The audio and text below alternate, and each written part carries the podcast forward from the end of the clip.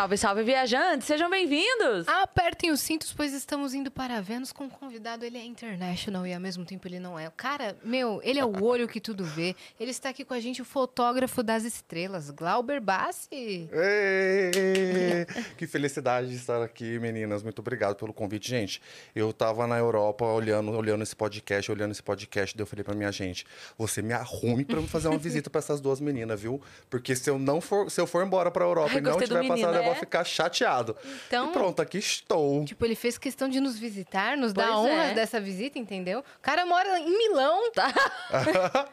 E a vontade dele era vir Pra pra Vênus. Vênus. É. Olha que coisa. Eu acho muito massa esse podcast, eu sempre assisto e eu dou muita risada de vocês, viu? É mesmo? já.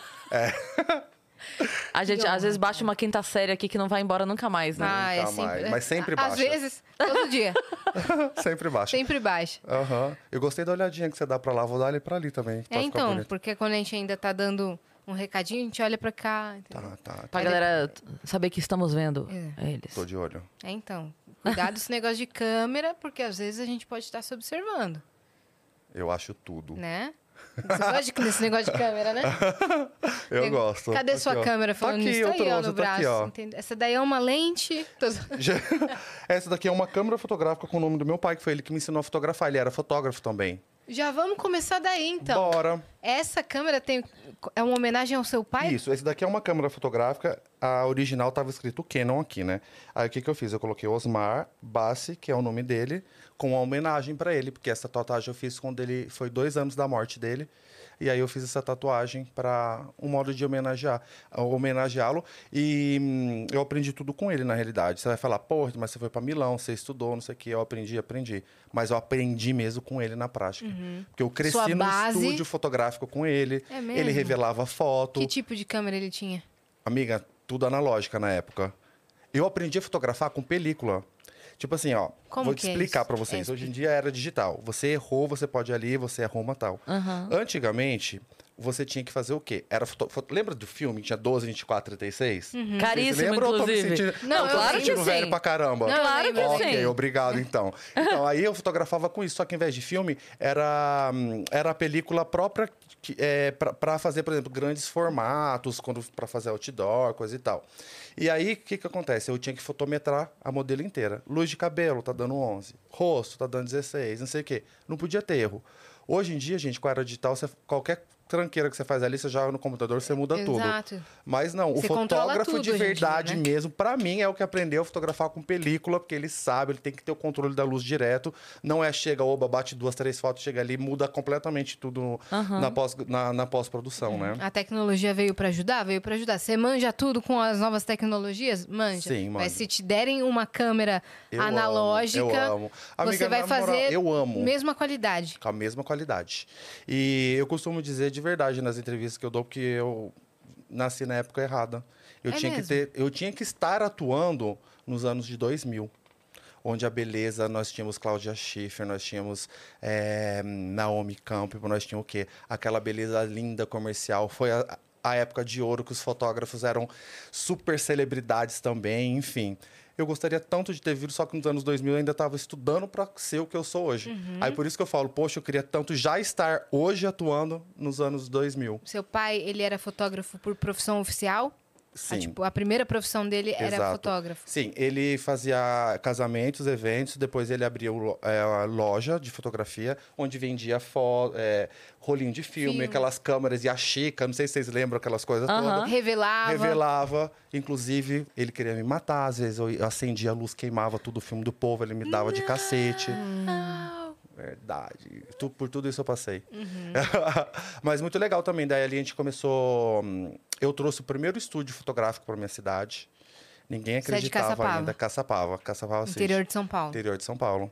E ali foi onde tudo começou. E eu comecei a desenrolar tudo. E onde eu peguei ainda mais amor pela arte. E ali eu descobri realmente o que eu queria. Que é mesmo fotografar pessoas, enfim, campanhas publicitárias e tudo. Eu amo fotografar gente. Já passei por Still Life. O que é Still Life, para quem não sabe? Fotografia de produto.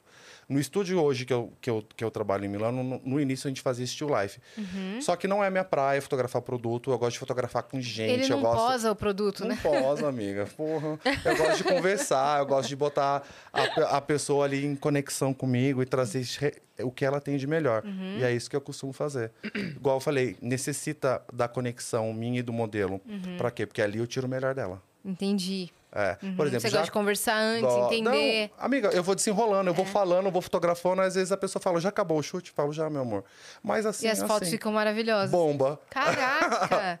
É a gente sobre vai isso. falar sobre, sobre essa Tá. técnica. Ah, o trabalho Boa. seu, que a Cris tá Nossa, eu tô babando aqui. Lindo Amiga, demais. Esse é o Black Esse Souls. projeto, Lindo demais. eu vou falar dele Black rapidinho. Soul. Black Soul é não um precisa ser projeto... rapidinho, não. Pode Posso ser falar? longuinho. Então tá. Bom, o Black Soul foi um projeto que nasceu assim meio que do nada. Esse modelo da capa aqui, gente, que é o Carlos Cruz, que é ele que foi o coordenador, é, ele me ajudou, no no caso, no projeto, dire- diretor de, de fotografia e tudo mais. Eu fui fazer um chute fotográfico aleatório para uma agência de moda na, em Ubatuba, Caraguá, não me lembro, e aí ele tava lá. Ele saiu de Salvador só para vir para São Paulo para fotografar comigo.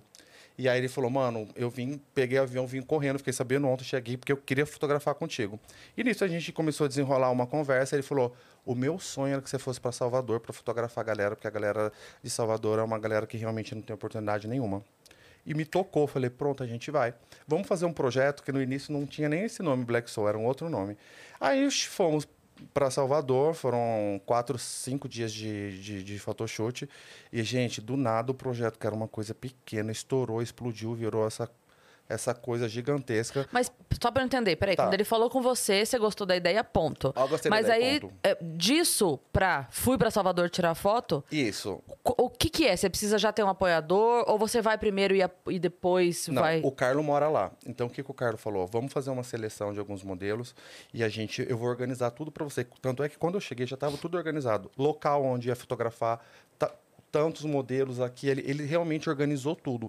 Então, eu já cheguei Ele já tinha essa noção. Já, já tinha essa noção. O Carlo, ele é um modelo muito famoso internacional, ele trabalha no mundo inteiro, mas ele é muito conhecido também como o rei da favela ali. Ele ajuda muitos meninos em projetos sociais. Ele é um menino de ouro. O Carlo realmente tem um coração enorme, ele gosta de ajudar e ele é envolvido com isso. Então, foi assim, uma mão na roda ter ele nesse projeto, porque na realidade, se não tivesse ele, como é que eu ia ser? Eu ia chegar em Salvador, ia ter que começar Pra tudo do procurar zero. lugar. É, não, já cheguei ali, já tinha tudo pronto, os modelos, a gente já tinha feito o casting antes. Enfim, foi um projeto realmente lindo. E agora, nesse momento, está na, em Salvador, a exposição está em Salvador, no Fazano, no Hotel Fazano. E olha Que como é lindo. engraçado a lei da atração. Vamos Ah. falar de lei da atração. Quando eu estava fotografando esse projeto, não tinha a mínima noção de, de que estouraria. Eu tô, é claro que eu entrei no projeto para botar para arrebentar, né? Claro. Mas assim, não esperava realmente que fosse ganhar essa repercussão E uma nacional e exposição. internacional. É. Eu passei em frente do hotel, eu estava num busão com os modelos. E aí, o hotel, esse hotel Fazano, ele é majestoso, ele é incrível. Não sei se já passaram por lá no, no- em Salvador? Não, Não. esse não. Ele é lindo, amiga. Eu falei, pensei assim, esse projeto vai entrar aqui. É aqui que eu quero. Se não entrar aqui, nada feito. Nós fotografamos né, o projeto. Aí um cliente suíço me ligou, falou: Olha, eu quero comprar uma obra, mas tem uma condição. Eu quero que você venha entregar a obra pessoalmente aqui em Salvador. E eu vou fazer uma festa aqui também, que ele estava inaugurando o apartamento novo dele e ele queria fazer uma festa de inauguração e eu entregando o quadro para ele. Neste dia, eu falei: Dessa um- coleção. dessa coleção. Eu falei, vou dar um pulo lá no, no Fazano, peguei isso aqui, enfiei embaixo do sovaquinho aqui, ó, e fui. Cheguei lá na recepção, tava tendo um pouco de furdunço, eu esperei o momento certo. Cheguei e falei, oi, tudo bem? Com quem que eu posso conversar sobre isso, isso, isso? Ah, é com essa moça. A hora que eu mostrei o projeto, pum, ela já chorou. Ali eu já entendi o peso do projeto. Aliás, já tinha entendido antes, porque eu já tinha exposto em São Paulo e a galera de São Paulo chorava quando via a exposição. Então eu já, já tinha entendido o poder. E é, e é muito engraçado que parece que tudo que eu senti fotografando, eu consigo passar pelas obras para as pessoas, que elas ficam emocionadas, arrepiadas. E eu amo esse feedback. Tá, aí cheguei no Fazano, conversei com a mulher e aí a gente ficou desenrolando. Foram dois ou três meses para a gente conseguir ter um layout para entrar no hotel, né? Porque o hotel tem obra do Verger tudo. E é claro que quem sou eu na fila do pão francês para querer tampar ou de repente. Porra, Adorei. Verger é Na Verger. fila do pão francês foi ótimo. E aí a gente conseguiu e a exposição foi um sucesso. Foi agora no. Quando foi a exposição, meu amor? Você lembra? Foi a semana passada. Eu queria Olha como a é a mente dele. A mente do fotógrafo. Gente, Fica uma loucura. eu tenho Quando que- foi? Quando é que foi, Quando é que foi Foi mesmo? ontem. Ontem. Gente, eu tenho, eu tenho TDAH fortíssimo, então eu preciso sempre da Milena do meu lado. isso. É porque é muita coisa, É né? muita coisa acontecendo, é é. muito projeto acontecendo ao mesmo tempo. Na, ver- na moral, eu fico perdido às vezes. E esse, esse projeto vai para exposição lá na Europa também, é isso? Aí o que aconteceu? Estava eu em Milano, a gente recebe um e-mail que o cônsul do consulado brasileiro queria conhecer a gente e tal. Já cheguei eu e minha equipe inteira, já chegamos em oito lá dentro da sala do homem. Ele já ficou assim, caramba! Ah, eu mostrei o projeto, ele não, vou querer já duas obras para deixar aqui. Então tem uma na, na sala dele uma na entrada. E a gente começou a conversar para levar o projeto para lá e a gente conseguiu o, o apoio da, deles e agora vai no mês de abril para Milão. Olha que massa, o projeto vai estar na Europa. Demais. E depois, no próximo mês, nós vamos para Portugal. Ah, tem gente que tá com o coração. Tá, tá, tá, tá, tá, tá. Ah, nós vamos para Portugal e nós vamos passar por 10 cidades em 30 dias. Como eu vou fazer isso, eu ainda não sei, mas eu vou passar por 10 cidades. A gente já está uma conseguindo turnê, organizar né? a logística. É uma coisa Beyoncé, né? A gente estava falando da Beyoncé. É, exato. Você já pode divulgar as corajoso. datas da turnê, né? É isso. Já sabe quando? Já, vai ser o mês de abril em Milano e maio em, ah, em Portugal. Então eu vou bloquear maio Maio. Na minha agenda. comigo. Isso. Vamos Aí eu já vou, você me passa as 10 cidades que eu vou marcar show nas 10 cidades. Bora. é já vou fazendo Bora. a- o corre junto. Ah, nossa, que Bora. sonho seria. Bora. Vai ser incrível. Eu tô, tô bastante. hum, é, eu tô, não, não que eu esteja surpreso, mas assim, é um projeto bem grande, audacioso, tem muitos profissionais também na Europa. E foi massa conseguir esse espaço, né? Vai ser muito bom para mim, vai ser bom para o Carlos, que foi o diretor do projeto, também para os modelos. E eu acho que hum, trazer um pouquinho da nossa cultura afro para a Europa vai ser um, um que a mais. Porque, claro que na Europa tem grandes, grandes eh, artistas com, com grandes exposições, mas eu realmente acho que com essa exposição eu vou conseguir tocar o europeu. Porque, assim, o brasileiro vê, ele gosta. Ele ama, ele chora, igual eu falei. Só que o europeu, por exemplo, que vem, que vai ser convidado para vir né, na, na exposição, é geralmente é europeu que gosta da cultura ou que tem interesse. E isso para eles vale muito, vale, é um diamante isso. Essa coisa de trazer a cultura na linguagem que eu trouxe. Porque se você for ver nesse projeto do Black Soul, eu tenho mães e fi, mãe e filha, eu tenho no gender, eu tenho modelo curve. Eu quis trazer o lance da é, do Black Lives Matter, mais o lance da inclusão social. Então tem todo tipo de modelo no, no projeto. E eu acho isso muito bacana. Quer dizer, o tema é muito forte também. É, Muito então eu tô bonito. muito feliz. Ele é muito lindo mesmo. Muito bonito. Ah, e também a Vogue pegou cinco obras já. Já, já tem cinco obras que eles. É, então você e a Vogue são assim, né? É. Você fotografa pra Vogue eles, bastante. Uhum. Eles gostam bastante do meu trabalho. Graças Ah, a Deus. eu tava lendo aqui, ó, tá escrito que você iniciou sua profissionaliza- profissionalização aos 14 anos de idade. É verdade. Então, aos 14, você já começou a trabalhar com seu pai. Amiga, com 14 eu já estava trabalhando na loja do meu pai. Ah, Aí, é, a loja dele era do lado de uma igreja, da igreja matriz, lá de Caçapava. Daqui a pouco, assim, do nada, eu lembro como fosse hoje, era um sábado, chega um cara, assim, de terno, desesperado. Gente, o meu casamento é agora, não sei o que, o fotógrafo não veio e tal. Aí meu pai falou, vai você. Eu falei, eu com 14 anos, eu nunca tinha feito um casamento. Quer dizer, fazer um casamento, gente, não é de bater 2, 3 por Aham. 4, um 5 por 7, se der errado, você faz de novo, não. Não, meu. E era na época da película. Ou seja, não tinha como ver se a foto tava boa. meu Deus. Amiga, com 14 anos, meu pai fez, pum, vai. E eu fui. Igual passarinho na beira da montanha, né? Aham. E eu fui, eu fotografei, deu super certo. E aí, eu não parei mais. Porque o que acontece? O moleque de 14 anos da minha cidade, eu sempre fui fuçado.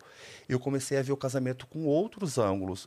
Eu já comecei a botar foto jornalística, porque nesse, neste período, né, que eu fotografei quando eu tinha 14 anos, porra, já passou muito tempo.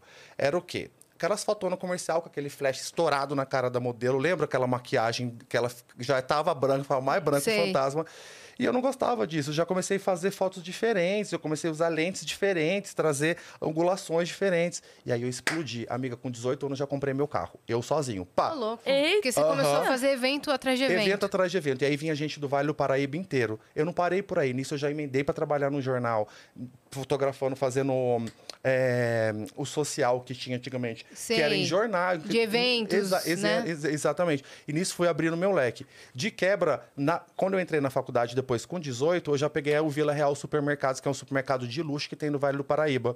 Que tem também um, um outro supermercado atacadão grandão. Ali, quando eu entrei, amiga, eu comecei a produzir muito Still Life. Eu produzia tudo. Uhum, que Porque é de nessa produtos. época, nessa época, quando você entrava nos supermercados, tinha sempre, por exemplo assim, semana da fruta, aí tinha que ter uma foto gigantesca da fruta. Ah, queijos e vinhos. Eles mandavam tudo na minha casa, amiga. A gente passava muito bem, que eu fazia foto e ficava tudo lá para comer. E aí eu fui abrindo o leque e fui desen- desenrolando as coisas. Quem pagou minha faculdade todinha foi eu. E eu venho de uma Caramba. família humilde. Não é que, que o meu pai poderia, de repente, pagar a minha faculdade. E eu já Uhum. fui desenrolando tudo bem rapidinho. Você já fez fotografei faculdade de- até defunto, amiga. Sério? Fotografava defunto, exatamente. Como assim? Que- O que que... que trabalho é esse? Amiga, eu já fotografei de tudo, na moral. Era assim. Quando eu tinha 14 anos, que eu te falei, é, por exemplo, morria alguém do Nordeste, que são, é muito longe de, de Caçapava. Então, assim, os parentes não tinham tempo para vir, não tinha câmera lógica, então muitos deles gostariam que eu fosse lá no velório, o morto tá mortinho, assim. Eu pegava uma cadeira, subia em cima pá, pá, pá, pá, batia a foto. Pra quê? Pra mandar pros parentes lá fora. Então, esse foi um, um business meu também, eu não tenho.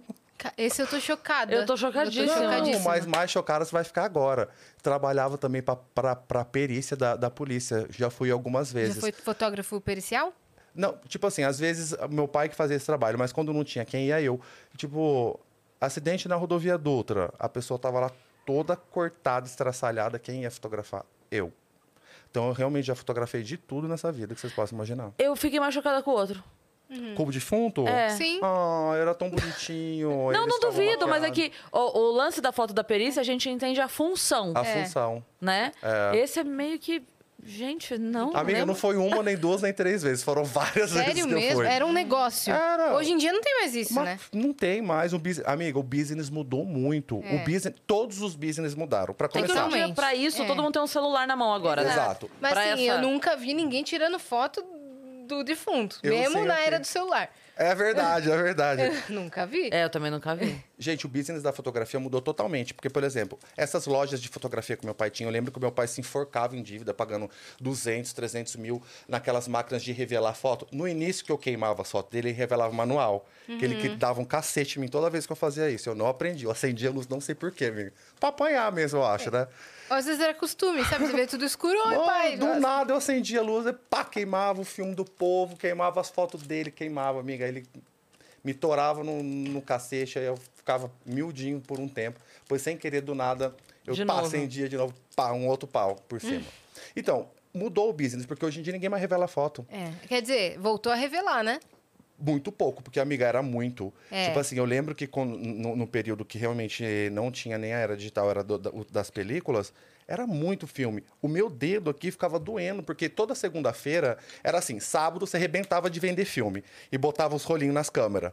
Pá, pá, pá, pá, pá, todo mundo de 12, 24, 36, ia bater foto. Na segunda, todo mundo que comprou vinha revelar. É. Então eu ficava com um calo no dedo de tanto escrever nome, endereço, não sei o que, não sei o que, não sei o que, não sei o que, porque era um business Mó muito... trampo, né? Era mó trampo. Só que olha como mudou o business. O business mudou de, de tudo para tudo. Quer dizer, eu acho que se hoje meu pai fosse... Meu pai morreu, já tem é, 11 anos.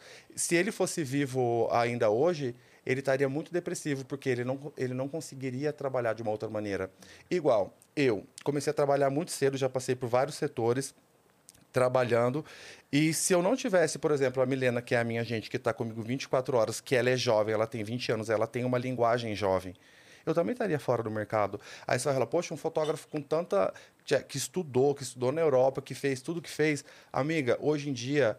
Se você não cria imagens impactantes e se você não tem uma linguagem jovem, você está fora. Eu falo isso no meu curso, porque não sei se vocês sabem também, eu sou o senhor professor. Eu dou cursos. Dá eu dou curso, é palestrante. Eu sou palestrante, então eu falo sobre isso no curso.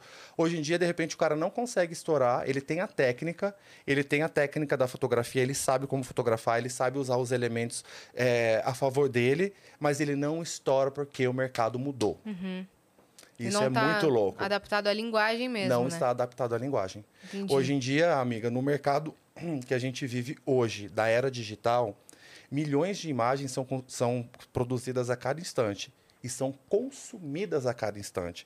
Então você está ali no seu feed, você está passando, pam, pam, pam. Não cabe mais fotografia ok. Para você se destacar no mercado, você tem que criar imagens impactantes. E esse é o nome do meu curso, Como Criar Imagens Impactantes. Uhum. Eu dou esse curso para profissionais na Europa, que são fotógrafos, que a gente faz workshops. E agora, no dia 27, não posso fazer um jabazinho? Pode. No dia 27 agora, vai sair um curso. Ah, isso é muito top, eu quero ah. que vocês comprem. Tá. É como criar imagens impactantes com o telefone. Aí você vai falar, dá para criar? Amiga, claro. o quê? Como eu já te falei anteriormente. Você eu... manda um nude, é impactante pra caralho.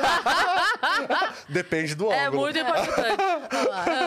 é, eu acho que, que quem comprar esse curso realmente vai, vai conseguir dar um upgrade na imagem. E hoje, uma galera, vocês vão, vocês vão falar se eu tô certo ou se eu tô errado.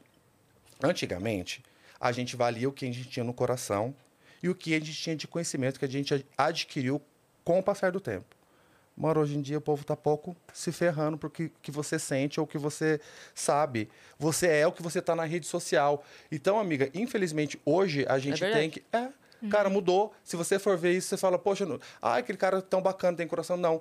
Por que, que você vai contratar ele? Aí você viu a rede social dele, por um uhum. cara que cria impacto. Então, esse curso vai ajudar muita gente. Só que só modelos, influências que, que vai aprender no, no curso, de repente, a fazer fotos? Não, todo mundo, porque hoje em dia, em todas as áreas, é. se você não aparece, você tá Você tem que ter um cartão de visita ali, você né? tem que ter um cartão de visita. E o que é o cartão de visita? Imagem. É. E para sua imagem for impactante, você consegue o quê?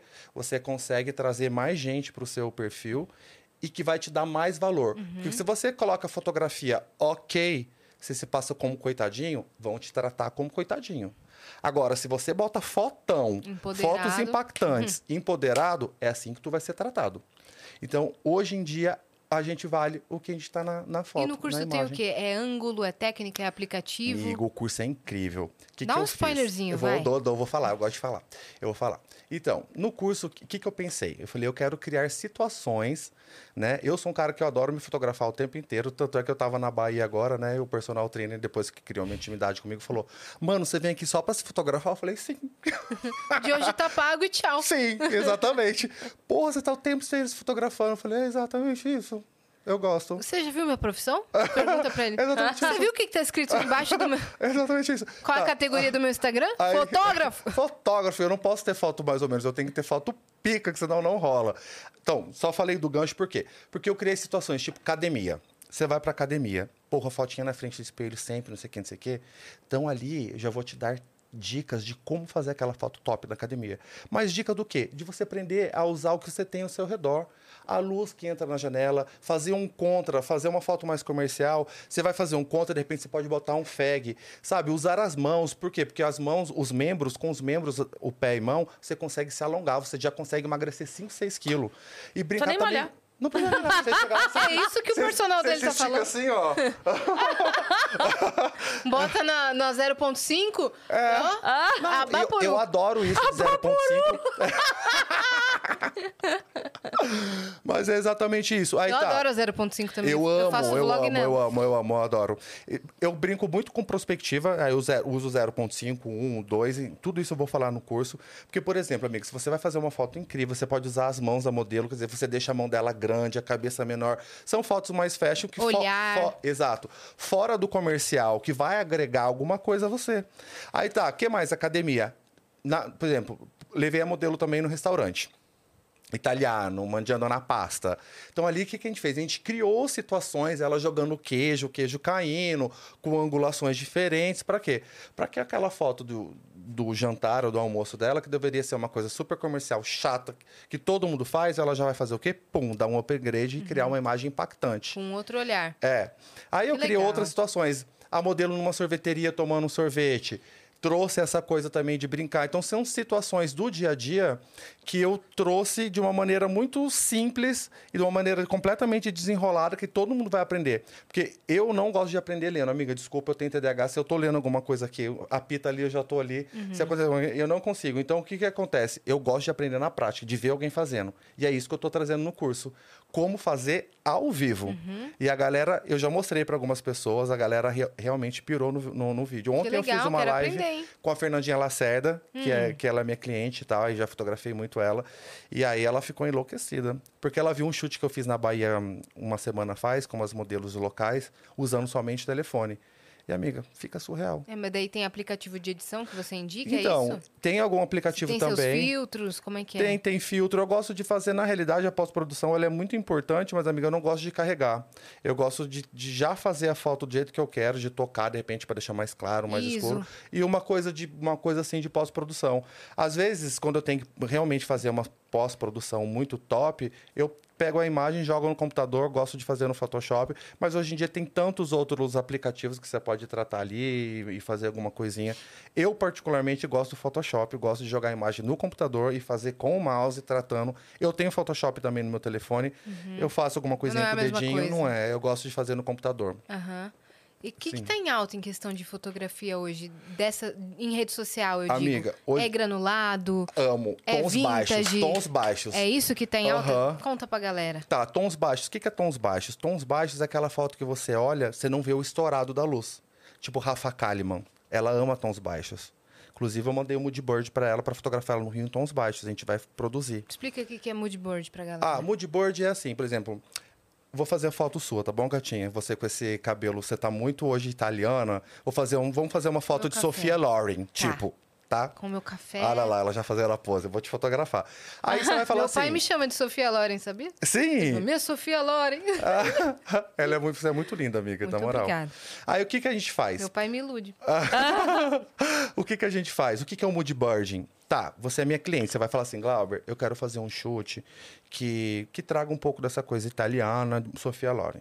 Aí eu vou me reunir com a minha equipe, falar, vamos montar o moodboard. O moodboard é tipo um- uma folha, por exemplo, de, de papel sulfite, onde eu vou pegar É o tema, né? é, o tema, e o que, que eu vou fazer? Eu vou trazer ali já todas as informações. Cabelo, maquiagem, o que, que eu quero, tipo de cor, poses, enfim, eu vou apresentar pro, pro meu cliente o projeto com tudo já. É o storyboard da publicidade, só que pra fotografia. Exato. É o esse- moodboard. Exatamente. Esse é o moodboard. Eu, para falar a verdade, adoro trabalhar com moodboard porque aí não tem erro. Uhum. O cliente aprovou o moodboard, é aquilo e pronto. Eu acho que é um erro do fotógrafo trabalhar, ai, vamos fazer uma criação junto, porque na hora do oba-oba tá tudo bem, mas depois, mais para frente, o cliente pode falar, é, mas não era isso que eu queria.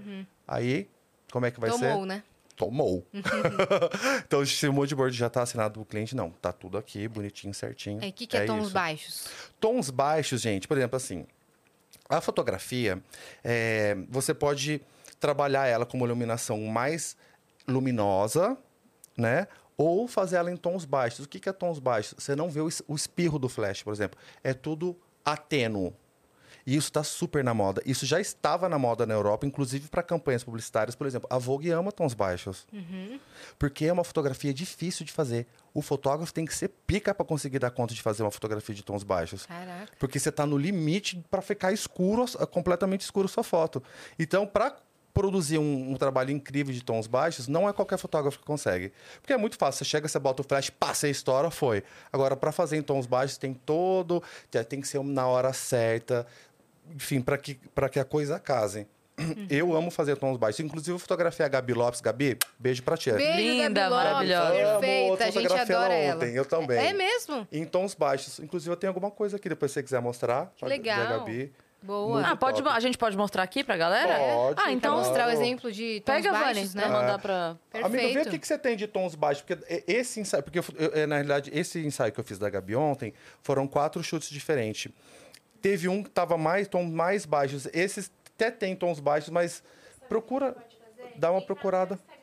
Ah, arrasou. Arrasou, Boa, arrasou. é uma boa pra galera também. pra poder entender, né, o que é Christian, bota pra gente na tela o Instagram dele, por favor. Pode. Pode. sim. É que a Mas gente vai colocar botar aqui. na tela, tá? Tá. Pra galera Eu vou poder ver mostrar também. alguma coisinha Deixa eu te aqui. perguntar uma coisa enquanto isso. Pergunta, qual, meu amor. Qual é o, o, o critério pra você decidir quais fotos aqui não seriam preto e branco? Então, o, ecri- o critério é uma coisa bem pessoal mesmo, assim. No, Que eu vi que no- tem como duas- eu senti, é, o, o que, o que eu senti, por que, que eu não quis deixar tudo em preto e branco? Porque essas duas obras me chamaram muita atenção, sabe? A primeira obra, nossa, essa obra, ela é linda. Eu fiquei na dúvida, na realidade, de trazer no preto e branco ou a cores dessa foto, mas eu, eu gostei da, da cor dela, eu gosto desses vasos dourados atrás, entendeu, É, amiga? deu um por- baita contraste Deu um mesmo. baita contraste. Todos os tons, inclusive a porta atrás, né? Exato, foi por isso. Mas, por exemplo, ah, sumiu aqui. Mas, por exemplo, amiga, posso falar uma coisa? Na exposição de Portugal, por exemplo, já vai entrar fotografias E essa diferentes. Essa Vogue pegou na hora. Gente, essa foto a galera fica chocada. Parece que ela tá dentro do estúdio sendo fotografada. Essa mulher, ela está cantando, ela é, ela é cantora de um, de um, como que fala, de, um, de uma apresentação Pode mostrar pra têm. galera? Por favor. E Aqui, nessa hora ela baixou o microfone, ela virou de lado, eu pum, bati a foto. Por Parece exemplo, isso é uma tá fotografia no de tons baixos, amiga. Ê! Olha aí, um exemplo. Sim, exatamente. Nossa, não tá demais. estourado e também não tá escuro. Não tá escuro. Olha lá, vamos ver. Eu amo. Vamos. Desce aí, Christian, por favor. Vamos Aí. ver as celebrities. Ó, Olha esse daqui, tons baixos, a primeira da jogadora de voleibol. ah, Ah, e essa foto aqui. Ai, não posso tem que microfone. Não vai deixar, certeza. É, deixa pra lá. Ah, aquela ali, aquela foto desse modelo negro que veio pra, pra Playboy, é debaixo do Carlinho Maia. Acho Isso que ele vai ter é que tons logar primeiro pra poder. Logaremos, logarai Logaremos, não tem problema. Não tem Já de problema. Picon você já fez várias vezes. Ai, amo a Jade, É mesmo? amiga. Como é que Inclusive, vocês se eu tô conheceram? fotografar ela de novo. Ah, é? Aham, foi assim, amiga. Eu, eu tava... A gente já mostra os exemplos. Tá. Eu, eu tava em, em Milão. Aí eu emprestei a casa pra um amigo meu fazer festa. E eu não queria ficar na festa. Daí eu falei pra Milena, mas vamos dar um rolê, vamos pra Paris, vamos fazer algum final de semana em Paris. Ela falou, vamos. Nisso, a Fernandinha Lacerda me liga. Mano, você tá em Paris? Eu falei, não, mas eu coincidentemente estou indo pra Paris. O Léo Picon tá lá. Eu queria muito que você conhecesse o Léo. Mano, na verdade, eu não moro no Brasil. Eu não conheço muita gente aqui. Eu não sabia quem era. A hora que ela descobriu que era o Léo Picon e a Jade, ela, não, você tem que fotografar eles, a minha gente. Eles estão estourados no Brasil, eles são maravilhosos, não sei o quê. Eu Falei, bora. Cheguei lá, passamos o dia todo fotografando com o Léo Picon, várias coisas engraçadas. Eu amo o Léo, de verdade. Ele é um cara 10. E aí, amiga, a gente acabou o photoshoot e fomos pro hotel, escolhemos as fotos tal. O Léo muito fofo. Eu já apaixonado no Léo, não no sentido sexual, hein, gente? Também tô zoando. Já jogou aí no ar. Tô zoando. Aí o que que acontece? Ele, ele falou, mano, você vai fazer o quê no Réveillon? Isso era no Réveillon do ano passado. Eu falei, não sei não, vou pro Brasil, mas não sei o que eu vou fazer. Ele falou, não, porque eu vou levar alguns modelos. Foi ali onde eu conse- con- conheci que ele a quer Gabi mostrar essa aqui, Lopes. ó. É, é. Olha isso aí, gente, tons Nossa, baixos. Olha que que, foto! Aham. Isso é tons baixos. Quer Amo dizer, você super orgulhoso, tipo, do É. trabalho. de, Tipo, olha essa foto. olha essa foto. Tem que ser Essa mesmo. é carrossel ou não? Acho Não, que é. é o- essa é filha. Ah, não. Eu acho que tem um vídeo depois eu falando alguma besteirinha Uhum. aí. Nossa, que linda a foto, Eu cara. amo essa foto, esse modelo estourado. Acabou de fazer uma campanha com a, com a Anitta lá na, na Europa. Hum, Que ali eu tudo. tô mostrando um. Isso daí foi pouquinho. pra Vogue. É, foi pra Vogue. Eu tô mostrando ali na Vogue o, Uhum. a obra. Que demais. Isso é tons Isso é baixos. tons gente. baixos. Aham. O que mais Isso é que tons baixos. Essa, Vamos a. Luciana Lu! Jimenez Aham. também já veio aqui. Ah, ela é maravilhosa. A Lu já Maravilhosa. fotografou várias vezes. Tá se recuperando, melhora. Nossa, Ah, ela Lu, tá tão melhoras. melhor já. Graças Tá, a Deus. Graças a Deus. Gente, a Lu é muito gente E o boa. Xamã? Ah, o Xamã é querido, né? O Xamã. Ah, tá, tá, tá. Tá, deixa que eu é da falar. Jade, é, vamos contar. Então, daí foi aí que eu fui conhecer também o Xamã. Porque isso eu conheci o Xamã tem um mês faz, que o Léo Picon falou: cola aqui no bar, era na quarta-feira, que o bar dele é ótimo. Vocês um já foram? bar. Dia de Não. quarta-feira? Amiga, que da hora. Eu não sou muito da noite, mas eu adoro ir lá toda quarta-feira que eu posso.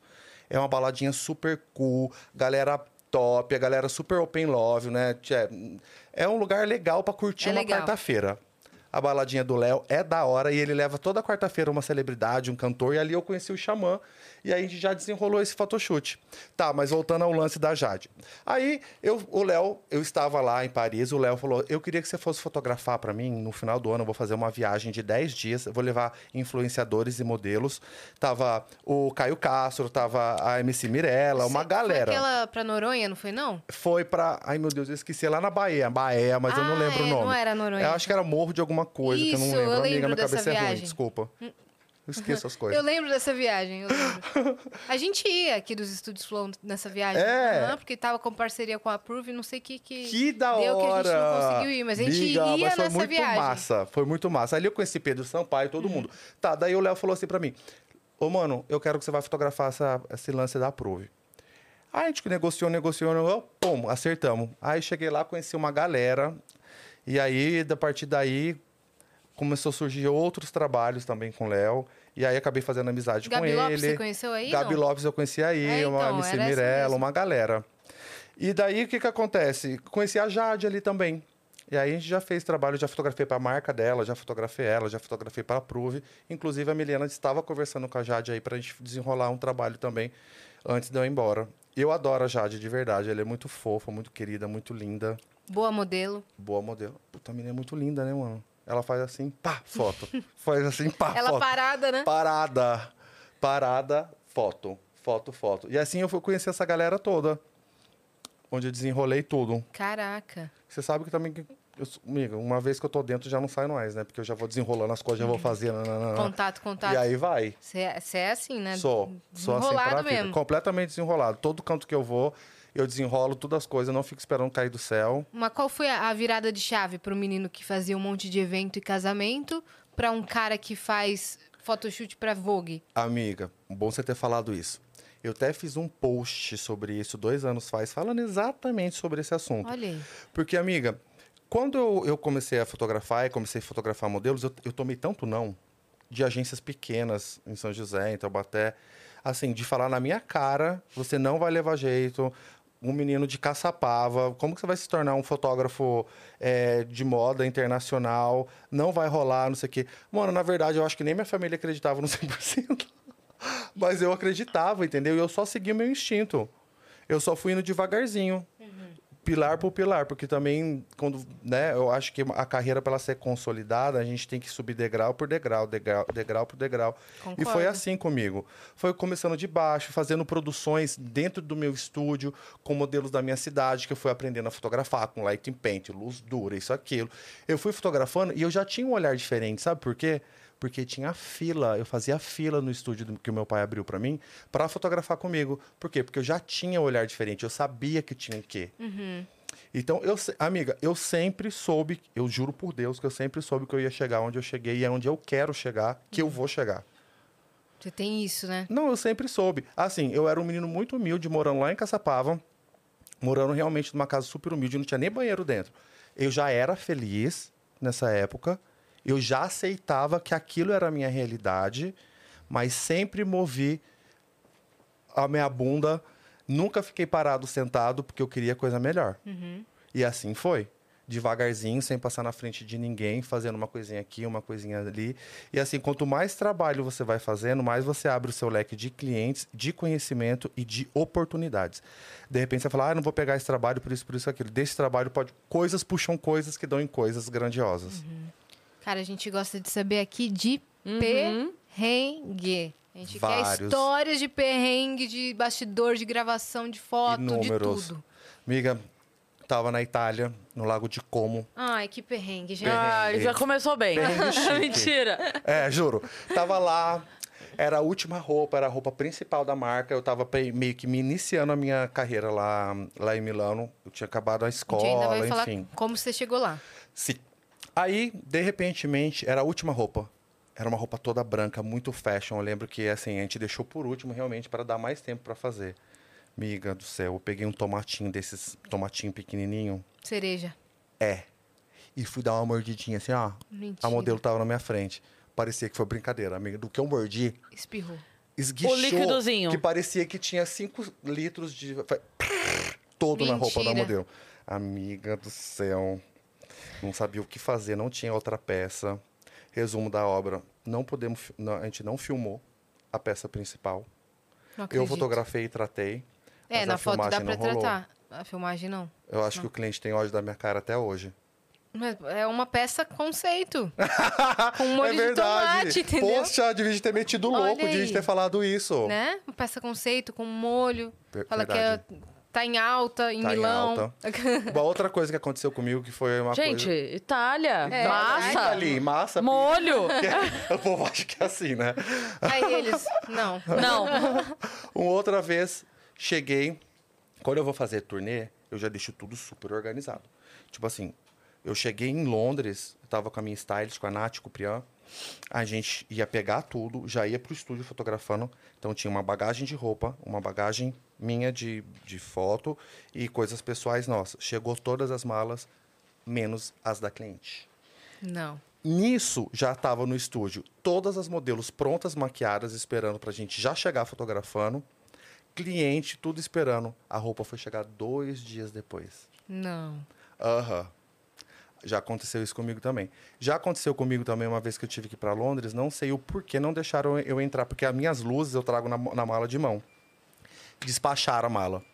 Eu falei, isso aqui vai quebrar, eu vou chegar lá, vou processar isso, aquilo. Não teve choro nem vela. Tanto é que hoje, se não me deixar embarcar com a minha luz, eu nem vou. Amiga, cheguei no estúdio para fotografar todas as luzes queimadas. Aí realmente eu perdi o trabalho, perdi Ah, o dia. mano. Foi.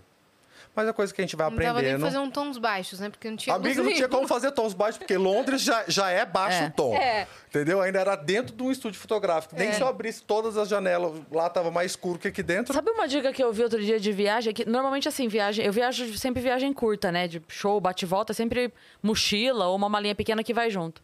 Mas eu vi uma dica outro dia que era quando for fazer viagem longa e for montar a mala, nunca montar, tipo assim, a mala das roupas e a Tudo mala É, de não sei o quê. é verdade. Divide um pouco da roupa, um pouco de não sei o quê, um pouco do É quê. bom. Porque se uma das suas malas. Porque dificilmente quatro malas vão ser extraviadas, né? exatamente. Então, assim, porque daí se uma for, você não fica tipo assim, ai caramba, veio só os presentes. Verdade. Foi o que aconteceu, acho que com o Igor lá no, em. Ele, que ele foi pra, no, no Catar. Ah. Mas antes eles ficaram em Dubai. Tipo, as malas foram extraviadas e a Mari tinha enfiado na mochila dele de voo uma roupa extra, um E cueca. aí foi isso que. E foi isso que salvou. Salvou. Já fui Porque pra, enfiou roupa extra na, na, mala de mão. já fui pra Ibiza também de férias. Cheguei lá, sumiu minha mala por cinco dias. Depois apareceu. Caramba, meu. É, mano. É porque, Você mano, eu sunga, viajo então? muito, eu viajo muito. tá ótimo, eu adoro ficar É pelado. Ibiza? É Ibiza. vale tudo. Como eu viajo muito, eu acho que eu tenho mais aquela. Qual, qual o risco de da pessoa perder a mala? Ah, É um em um milhão. Mas pra quem viaja pouco. Aham. Eu que vivo dentro de um avião, já aconteceu comigo mais Sim. de uma, duas ou três vezes. Nossa, eu, eu evito a vida de despachar, assim. Não, Você tá certíssimo. não faço, não faço. É só assim, cara, não dá. É uma viagem de, sei lá, 15 dias, a mala é, É. grande, não tem jeito. Mas ainda assim eu fico pensando assim, cara, compensa pagar uma lavanderia lá do que. Porque eu não confio. Não confio. Já tive muito problema. Eu fico um pouco em pânico enquanto eu não vejo a carinha da minha mala. falando Assim, Eu também. a verdade. Eu tenho esse ang angústia. Eu também.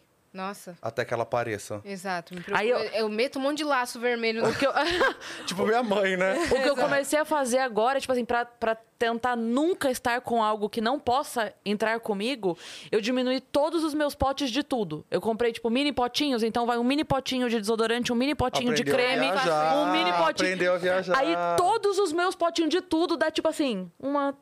É. Um único produto. Aí lá tá p- p- pó de- da, da, da cara, desodorante, creme, a pomada, tu- tudo, em vários potinhos, assim, ó. Pronto. Tá certo, É aprendeu isso. a viajar sobre isso. Que tipo de lugar que é o seu favorito de fotografar? É dentro de estúdio? É em paisagem? É, é no inverno? É no verão?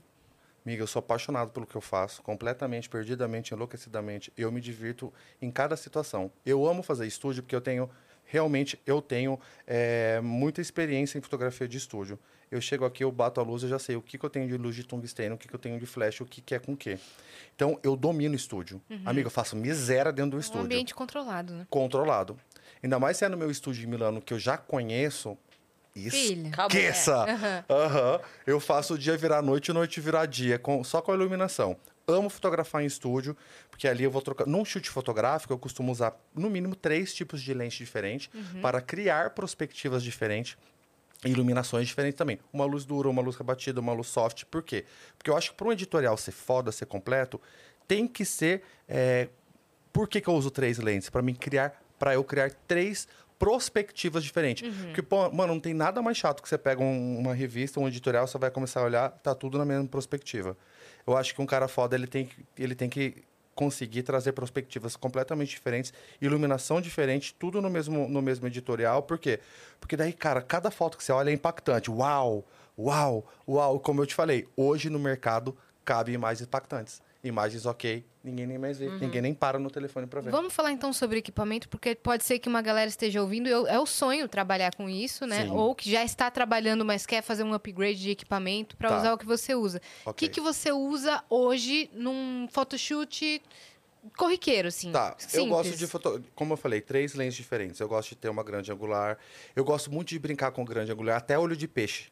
Dependendo, pra criar mesmo perspectiva bem fashion. Sei. Depois é legal fazer uma, uma fotografia Olho de também. peixe tá em alta, né? Tá em alta. Tá, no- Ué, tanto no que é o pop. 0.5 do, É do, do 0.5, iPhone. sim. Tipo, Mas tá, é, no pop tá bem alta. tá em alta, tá super pop. em alta. Eu adoro fazer foto criando perspectiva com olho de peixe, deixando a mão gigantesca ou o pé. Tipo o É álbum do, legal. do João, assim, né? Exato. Né? A Exatamente. foto do álbum do João que é... Exatamente. É, depois eu gosto de fazer uma Qual coisa é também. Quais são as lentes? Tá, Fala. vamos lá. Uma 28-105. Gosto de usar uma teleobjetiva também, uma 200. Por quê? Porque a gente consegue já criar uma perspectiva mais diferente. Uma cinquentinha também eu gosto. Cinquentinha é sempre bem-vinda, vai, vamos falar a verdade. É aquele arrozinho Uhum. Com feijão ter. que a gente tem que ter. Cinquentinha. A cinquentinha. Então, na realidade, eu uso quatro lentes, mais ou menos, no ensaio, de 3 a 4. Qual que é a mais próxima do olhar? A 50. É a 50? A 50. Como a gente enxerga. A 50 é como a gente enxerga. Aí eu gosto de brincar de vir de baixo, deixar de repente o queixo da modelo maior. Enfim, eu gosto de mover bastante com a cinquentinha para conseguir perspectiva diferente. Câmeras. Então, eu, eu, eu sempre trabalhei com Canon. Aí quando eu mudei para Europa, o estúdio onde eu comecei a trabalhar tinha Nikon. Eu virei para Nikon. Foi o tempo de virar e já desvirar, porque eu não gostei, não me adaptei. Eita. E aí, o que, que eu fiz? Você sabe que eu sou persuasivo, né, amiga? Olha o quanto que eu falo, eu não tô deixando vocês falarem. Eu já no ouvido dos fotógrafos, bum, bum, bum, bum. Fiz todo mundo mudar pra, pra, pra Canon também. E aí eu tinha uma DHCL e agora eu troquei por uma mirrorless. Gente, eu vou falar a verdade, vocês que são fotógrafos que estão com medo de trocar por mirrorless, porque ela é tão pequenininha, parece ser frágil. Foi assim, tem uma a FTF, é tipo um shopping da fotografia de Milano que eles são meus parceiros. E aí eu fui lá, falei: "Paulo, vou trocar minha máquina". Aí ele falou: "Glau, já passou da hora de você pegar uma mirrorless. Porque como que você ainda não tem uma mirrorless? E eu sempre, não, não, eu sou sempre o que fala não. Não quero, não quero, não quero. Nisso tinha uma cópia, duas meninas namoradas que estavam do meu lado comprando. Aí elas viraram para mim e falaram: compre. Porque eu acabei de comprar, eu, inclusive vim aqui comprar lente. Mano, elas falaram assim, sabe, com tanta sorrisão na cara, não sei o que. Eu falei. É um sinal. É, um sinal. E aí eu pegava a minha máquina, eu pegava aquela mirrorless desse tamanho, não faz Corta nem a cena, o cara da loja tinha contratado as duas meninas pra ficar. Verdade. Ele vai chegar, elogia É bem um perto grandão, dele. Um Exato, grandão é um grandão. tatuado. Fala. O que, Exatamente. que é a mirrorless? A Qual que é a mirrorless é de espe- menos espelho em inglês. Ou seja, quando a gente bate a foto na, na, na, na câmera, tem aquele joguinho de espelho que faz aquele barulhinho. Clac, clac, clac, clac. E eu amo aquele barulhinho. Clac, clac, clac, Uhum. clac. A mirrorless não tem. Ela é full frame. A imagem fica inteira. Não tem o joguinho de espelho. Entendi. Então, as- a- ui, desculpa. O, o frame dela é maior, as- tendo assim mais qualidade nos arquivos. Uhum. Só que a máquina é tão pequenininha, a, a- a máquina de hoje em dia é tudo tão pequeno que eu fiquei com medo de, de- porque a outra é gigantesca, essa é pra ser mais portátil, né? Amiga, cheguei em casa igual um animal, já tô arrancando o que vou fazer um teste agora. Milena tava comigo, já comecei a fotografar ela. Amiga, eu fiquei chocado com a qualidade da máquina. É. Aí eu falei, agora eu entendi por que, que eu não peguei antes. Mas tudo bem, galera, mirrorless, vocês estão querendo iniciar. Eu acho que para iniciar ela custa um pouquinho caro, amiga. Eu acho que pode ser com a máquina DS, DSLR mesmo para começar. Depois, quando começar a fazer um dinheirinho, pá, muda Tá pra em alta também. A Fuji. Ah, eu tenho uma Fuji Polaroid. É, a, a Polaroid, né? Tá Aham. bastante em alta. Mas aquela... É, acho que é X100V que tá... É a que faz vídeo? É a que faz vídeo também. Tá mesmo. Mas tá muito em alta pela... Tá. Eu não sei qual que é a... Amiga, muita gente usa a Fuji para filmagem. Mas é porque é mais vintage? Eu não, não, eu, não, eu não entendo muito de filmagem, mas eu tenho muitos amigos que compraram um Fuji, mas eles dão mais ênfase em filmagem, na realidade. É. É. Mas eu comprei uma tão bonitinha da Fuji em Milão, que ela já é Polaroid, ela já cospe a foto na hora. Ela é bem pequenininha, Lá fofa. tem bastante câmera hum, descartável, né? Tem, Na, na Europa. tem ainda. Dessas de filme Tem mesmo. ainda. Aí tirou, acabou, descartou. Acabou, já era. É, então. Eu Tem. ganhei uma. Minha amiga me trouxe uma de lá. E já, vendi já tirei muito tudo. dessas câmeras aqui Tem que revelar. comprava. Mas é o que você falou, tá difícil de achar lugar pra revelar. Mas tem alguns Ah, laboratórios que fazem, viu, amiga, ainda. Tem, tem, Tem. Umas, umas casas, umas fotóticas, né? Tem. Que ainda fazem. Mas eu acho muito massa fotografar em rolinho de filme, na verdade. Eu acho muito top. É, virou cool, né? É cool. Hoje é cool. É. A galera cool fotografa com, com a máquina de película. É, tá voltando tudo. A câmera digital, tá todo mundo pegando uma nas festas pra tirar na câmera digital as fotos das festas. Ah, eu adoro. Eu acho super top. Amo. É que a gente. é, a gente perdeu muito o registro por conta disso, né? Porque se você não tinha o negativo, acabou. Você não, você não tinha como refazer aquela foto É, mais, né? Verdade. Muita foto antiga de família, assim, que, sei lá, se caiu alguma coisa na foto. Já era. Se a foto, Se sei lá. perdeu, Ou é. se você colou. Porque antes os álbuns eram daquele que você colava a foto, né? Exatamente. Você colava a foto no álbum. Aí você não tira de lá nunca mais. Porque É. daí estraga a foto, não tem o negativo, acabou. Mas, amigo, posso falar uma verdade pra você? Eu acho que, que- que- um exemplo meu em casa, né? Hoje em dia, as fotos que a gente faz digital, a gente perde com muito mais facilidade do que aquela no papel.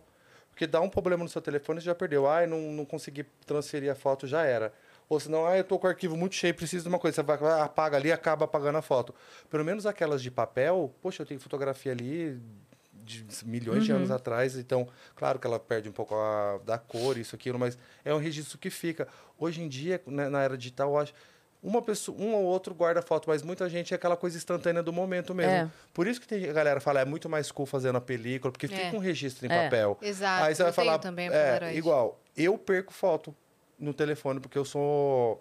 Às vezes eu tô mexendo sem querer, eu apago, ou acho que é transferir, não transferir. Ou não salvou, né? É. Já as fotos de papel estão ali. É claro que você fala, poxa, caiu um líquido, ferrou, ferrou. Não achou o, o, O negativo. o negativo, já era. Mas eu acho que a galera guardava mais os Sim. recordos. Era a gente tinha um momento de ver foto, né? A gente Tinha. sentava É, pra então. ver foto. Tinha. Eu tenho ainda quando muito eu doido em casa. isso. Eu sempre ficava pensando quando eu era mais né, nova, assim, eu era criança, aquela coisa, ai meu Deus, e se pegasse fogo aqui, o que, que ia pegar de, de casa? os álbuns que minha mãe fez. Eu pensava, meu, se acontecer alguma coisa, eu pego os álbuns, porque os álbuns, minha mãe fez, tem todos os nossos registros, meu, de bebê, de tudo. Tudo, tem a nossa vida, os nossos primeiros anos todos ali. E não tem na digital. É. Gente, é a prova viva de que o business mudou. Ela pensava, em vez de pegar a boneca dela, ou seja, o que for, ela pensava nas ah, fotos. deixa as bonecas queimar. Você tá A vendo? foto, a foto não se tira mais. É, exatamente. né? Pegar, pegar, deixa o computador, o computador compra outro, né? Exatamente. Agora foto, não, impossível eu Impossível. voltar a ser um bebê e tirar foto, É verdade. né? Eu fico emocionado com as fotos que eu tenho em casa. Eu amo. Eu amo, também amo. adoro. Ainda mais sendo filho de fotógrafo, tem um tantão de foto lá em casa, muito massa. Que lindo isso, E cara. toda vez que eu chego, eu vejo, é incrível. Passa um ano, eu chego em casa, eu vou dar uma mexidinha no álbum da, pra me dar uma olhadinha. Sempre acho uma coisinha Lá nova. na minha mãe também a gente faz isso. Amo. E ela E é- é... de escrever as datas. Ah, tem, tem tudo, tudo, escri- escritinho. Tudo bonitinho. É. É, só pra terminar o assunto de equipamento do seu setup, iluminação pra ok. galera. Iluminação, gente, nós temos vários tipos de iluminação. Tipo, é, o rebatedor é também contado como tipo de iluminação. Eu gosto de usar muito, que depende de uma outra fonte de luz que seja natural, sol, lua, enfim. Uma lanterna também é fonte de iluminação. Ah, você vai usar lanterna para fotografar? Depende, se eu quero fazer um light paint, sim. Eu acho que a gente tem que fotografar o que a gente tem na mão. Então, de repente, eu acho que se você quer criar uma, uma fotografia com uma luz mais desenhada, use uma lanterna. Inclusive, eu falo isso no curso de como criar mais impactantes. Uma lanterna lanterna ou Uma a lanterna, lanterna, profissional? lanterna do... Não, qualquer Ah, tá. Uma lanterna. lanterna. Eu fiz fotos da Milena agora utilizando só a lanterna do, do, do- do telefone, coloquei um, um rolinho de papel higiênico para ficar redondo. Que legal. E aí eu fotografei ela mostrando exatamente isso. O que, que eu fiz? Eu peguei um telefone e liguei a lanterna. Botei o rolinho, ela ficou uma bolinha redonda. Aí com outro telefone eu fui fotografando, quer dizer, fiz foto com uma lanterna. Olha aí. Aí depois é claro que a gente vai ter o flash, seja aquele em cima da máquina, o compacto, como também o flash sem fio, que eu amo, que é o flash tocha, que é o flash que a gente pode levar para todo canto sem, sem, sem fio, que é que eu uso muito. Né? Quando a gente vai fazer fotografias publicitárias, é, por exemplo, na praia, ou seja, que seja fora, é de suma importância você ter uma iluminação adequada para você levar. E hoje em dia os flashes, a Godox tem muito flash, flash maravilhoso. Tem flash que é pequenininho, assim, com uma potência incrível, que você só adapta depois se você quer um raise, ou se você quer uma bola, enfim, o que você quer na frente. E, as- e no estúdio tem as tochas, né, que eu gosto de fazer que seja com luz de flash e também com luz contínua. E, na verdade, eu gosto de misturar até luz de flash com luz contínua. Eu acho que eu, eu consigo... Fica bonito. É, fica bonito, fica diferente. Uhum. Todos esses tipos de iluminação, tudo, gente. Qualquer coisa que ilumine, você pode usar para fotografar. Bote a, credi- a criatividade para trabalhar que rola. Aquele tipo de sai. iluminação também que muitos youtubers usam, que tem como se fosse uma caixa branca, assim. Exatamente. Essa também? Essa também. Todo tipo de, de, de coisa que, que tenha luz, que seja luminoso, você uma pode ring usar. light. Ring light, é. ring light é muito legal para você fazer um build, enfim, para pra... De repente você entra no, né, bem ali no meio, fica bonitinho, porque eu gosto da bolinha que dá no olho. Uhum. Dá eu já usei também efeito, né? várias vezes, é, ring light. Quando lançaram, eu fiquei doido. Eu lembro que eu comprei lá em Milano e estava usando e tal. E eu uso todo tipo de iluminação. Cada trabalho eu encaro de uma maneira. E aí eu vou ver qual a iluminação adequada para sair aquilo. Igual, tem algum, por exemplo, eu gosto muito de fazer uma, uma, uma fotografia que, se- que é como? Fotografia masculina. Eu gosto quando a luz vem de baixo. Né? Que daí vem rasgando o modelo, dá aquele ar mais, mais dark. Então, o que eu costumo fazer? Eu coloco uma placa no chão, uma placa como se fosse um abatedor, e miro o flash pro chão. Aí ele bate ali e volta, que ele volta criando o quê? As perspectivas de, de luz e sombra. Eu amo luz e sombra para luz Klein. masculina. Exato. Né? Exatamente. É meia técnica da Calvin Klein. Exato, exatamente. Caramba, dá um efeito bem legal Dá um mesmo. efeito muito legal. E Ainda é mais Pode falar. se você pegar uma placa bem grande, você consegue fazer a luz vir de todos os, os ângulos. Perfeito. Fica muito massa. Como é que você foi parar na Itália? Conta pra gente. Conto. Acabei a faculdade aqui, Você fez o fiz quê? publicidade e propaganda lá na, na Unital, que é em Taubaté, mas já direcionando o meu olhar para fotografia. Por quê? Porque no meu projeto eh, experimental, que fala, o final não lembro, eu peguei uma cantina italiana para a gente desenvolver um projeto para ela. Eu fiquei com a parte da fotografia, fotografar pratos, fotografar tudo aquilo. Então ali eu já fui direcionando o meu lugar para fotografia. E foi nessa faculdade, na Unital, que eu conheci a Flávia Quintanilha, que me botou para trabalhar nos redes de supermercado. Lembra que eu falei? Então ali eu já fui ganhando bastante mercado, conhecendo muita gente. Ganhou Aí- o mercado mesmo. Ganhando mercado. Amigo, eu era novinho, eu já estava arrebentando por aí, trabalhando muito. Se não fosse com alimento, era com morto. Se não fosse com morto, era com modelo. Se não fosse com modelo. Mas é verdade, eu fui abra- abraçando tudo, Você trabalhando em tudo, né? jornal, de tudo, de tudo. Aí o que que acontece? Me perdi, amiga, na realidade. Não, você tá...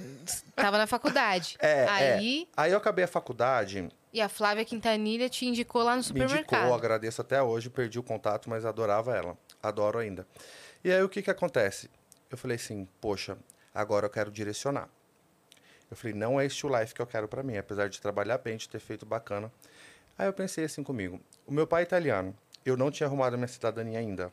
Eu já estava com 24 anos.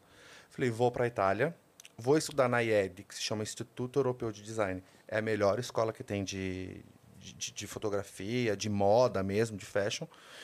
Vou me inscrever no curso, vou fazer uma especializa- especialização de um ano em fashion, fotografia e fotografia de moda. E já vou arrumar minha cidadania. E foi por isso que eu fui para lá. Eu Que fui com o que intuito foi? de. Amiga, eu fui. Nossa Senhora. Vamos lá, me ajuda, Mi. Eu tô com 41 anos, eu tinha 24. Vamos lá, faz as contas aí que eu vou falando aqui, vou desenrolando. Foi, vai, faz vai. 17 anos. Não, faz muito Foi tempo. 2006, mais ou menos, que você foi. Será que foi 2006? É, eu era um menininho ainda, amiga. Um caipira de Caçapava. Cheguei chegando. Falei, caraca. Não tinha nem rede social ainda. O quê? Não tinha nada. Fala, Mi. Ah, isso, boa ideia. Gente, olha que loucura. Vendi meu Golf na época. Eu lembro que eu tinha um Golf que era Carrão? carrão top, não sei o quê. Vendi as coisinhas que eu tinha. Bem o carro do, jo do homem jovem. Jovem. é, da, de lá de 2005, 2006. Isso, exatamente. É isso mesmo. Exato. Aí eu vendi ele e falei pra uma amiga minha, jornalista canadense, falei, amiga, e nessa época, amigo, o euro tava 7 por 1. Quer dizer, era impossível se você for pensar pra ir, né? Só que o impossível não tá escrito no meu dicionário. Eu falei pra uma amiga minha, assim, que é jornalista canadense, falei, mano, vamos fazer uma exposição de mães e filhos, que tava bem perto da, da época de mãe, de mãe e filho. Dia das Mães? É. E aí a ideia surgiu por quê? Porque eu tomei uma cuspida de uma agência que eu fui lá, que eles estavam fazendo um- uma exposição, e o cara falou simplesmente que não queria um fotógrafo de Caçapava, que queria um fotógrafo de São Paulo. Aí eu falei, já que eu tomei esse não na cara, eu falei pra minha amiga, vamos fazer a nossa exposição. Amiga, conseguimos 20 mulheres, fotografamos 20 mulheres, fizemos uma exposição. Paralisamos Caçapava. A hora que eu cheguei na exposição, eu juro, eu, eu montei tudo. Tudo no, no baixo custo. Tudo eu mesmo fazendo tudo, eu e a Ana. Aí minha mãe chegou na exposição, falei, mãe, agora eu vou tomar um banho. Quando eu voltei, amiga, já tava uma fila, assim, ó, de gente. Tinha Band gravando, SBT, o cacete todo. Eu falei, caramba. Nessa exposição eu fiz a grana. E aí, piquei a mula, fui pra, pra Itália. Falei, vou lá estudar. Aí Você não falava italiano? Nada? Nada. Aí comecei a fazer umas aulas de italiano e... Foi mas sozinho? Você aprende... Sozinho. Mas na, na moral, você Doido, você meu. aprende lá, doido. Você aprende lá mesmo, na prática. É muito mais rápido que aprender em escola. Aí cheguei lá, eu tinha um dinheiro pra passar um ano todo. Eu juro por Deus que eu gastei em um mês. Em um mês eu falei, agora tô fudido. Porque, É. tipo assim, não tem como pedir pro meu pai. Eu vou pedir mil euros pro meu pai. Ele tem que mandar sete mil reais. Você é louco. Aí fiz um monte de trampo, lavava prato, trabalhei em restaurante, fiz de tudo para mim Ofereceu foto. Amiga, ofereci foto, mas até então, quem era eu na fila do pão? Não Eu tinha TikTok oferecia. pra você falar assim, posso Não fazer? tem, não tinha. Aí eu fui fazendo outros trampos de hum, trabalhar mesmo mais lavando as coisas, esses trabalhos que ninguém quer fazer, né? E aí fui, fui fazendo, fui fazendo, fui fazendo. E aí comecei a fazer estágio no- no- num estúdio que, que, hum, que, é o, que é o Carlo Ardito, que é um fotógrafo italiano que, que eu costumo dizer que ele é meu pai mesmo italiano, porque ele realmente abriu todas as portas para mim. Comecei a fazer estágio ali, estágio de graça. Aí ele viu minhas necessidades, que realmente eu tava. Eu não tava passando fome, mas eu tava passando apertado, né, amiga? E aí eu peguei e falei para ele assim, mano, eu vou embora pro Brasil, não tô conseguindo, ele falou, não, vou te ajudar. E aí, ali, com aquela ajuda, eu, pum, rapidinho me criei, acabei ficando e comecei a fazer os trampos com ele. Você morou aqui ele. apartamento? num- É, morei no apartamento que era do, do tamanho máximo daqui com seis pessoas e um banheiro. Meu Deus. Aí foi nessa época que eu falei, meu Deus, eu preciso ir embora. Daí ele falou pra mim, o Carlo, que é o fotógrafo italiano, eu vou arrumar um apartamento pra você ficar aí. Eh, Você só tá querendo ir embora por causa disso? Eu falei, só tô querendo ir embora por causa disso, não. Eu tô enlouquecendo num quadrado com seis pessoas e um banheiro.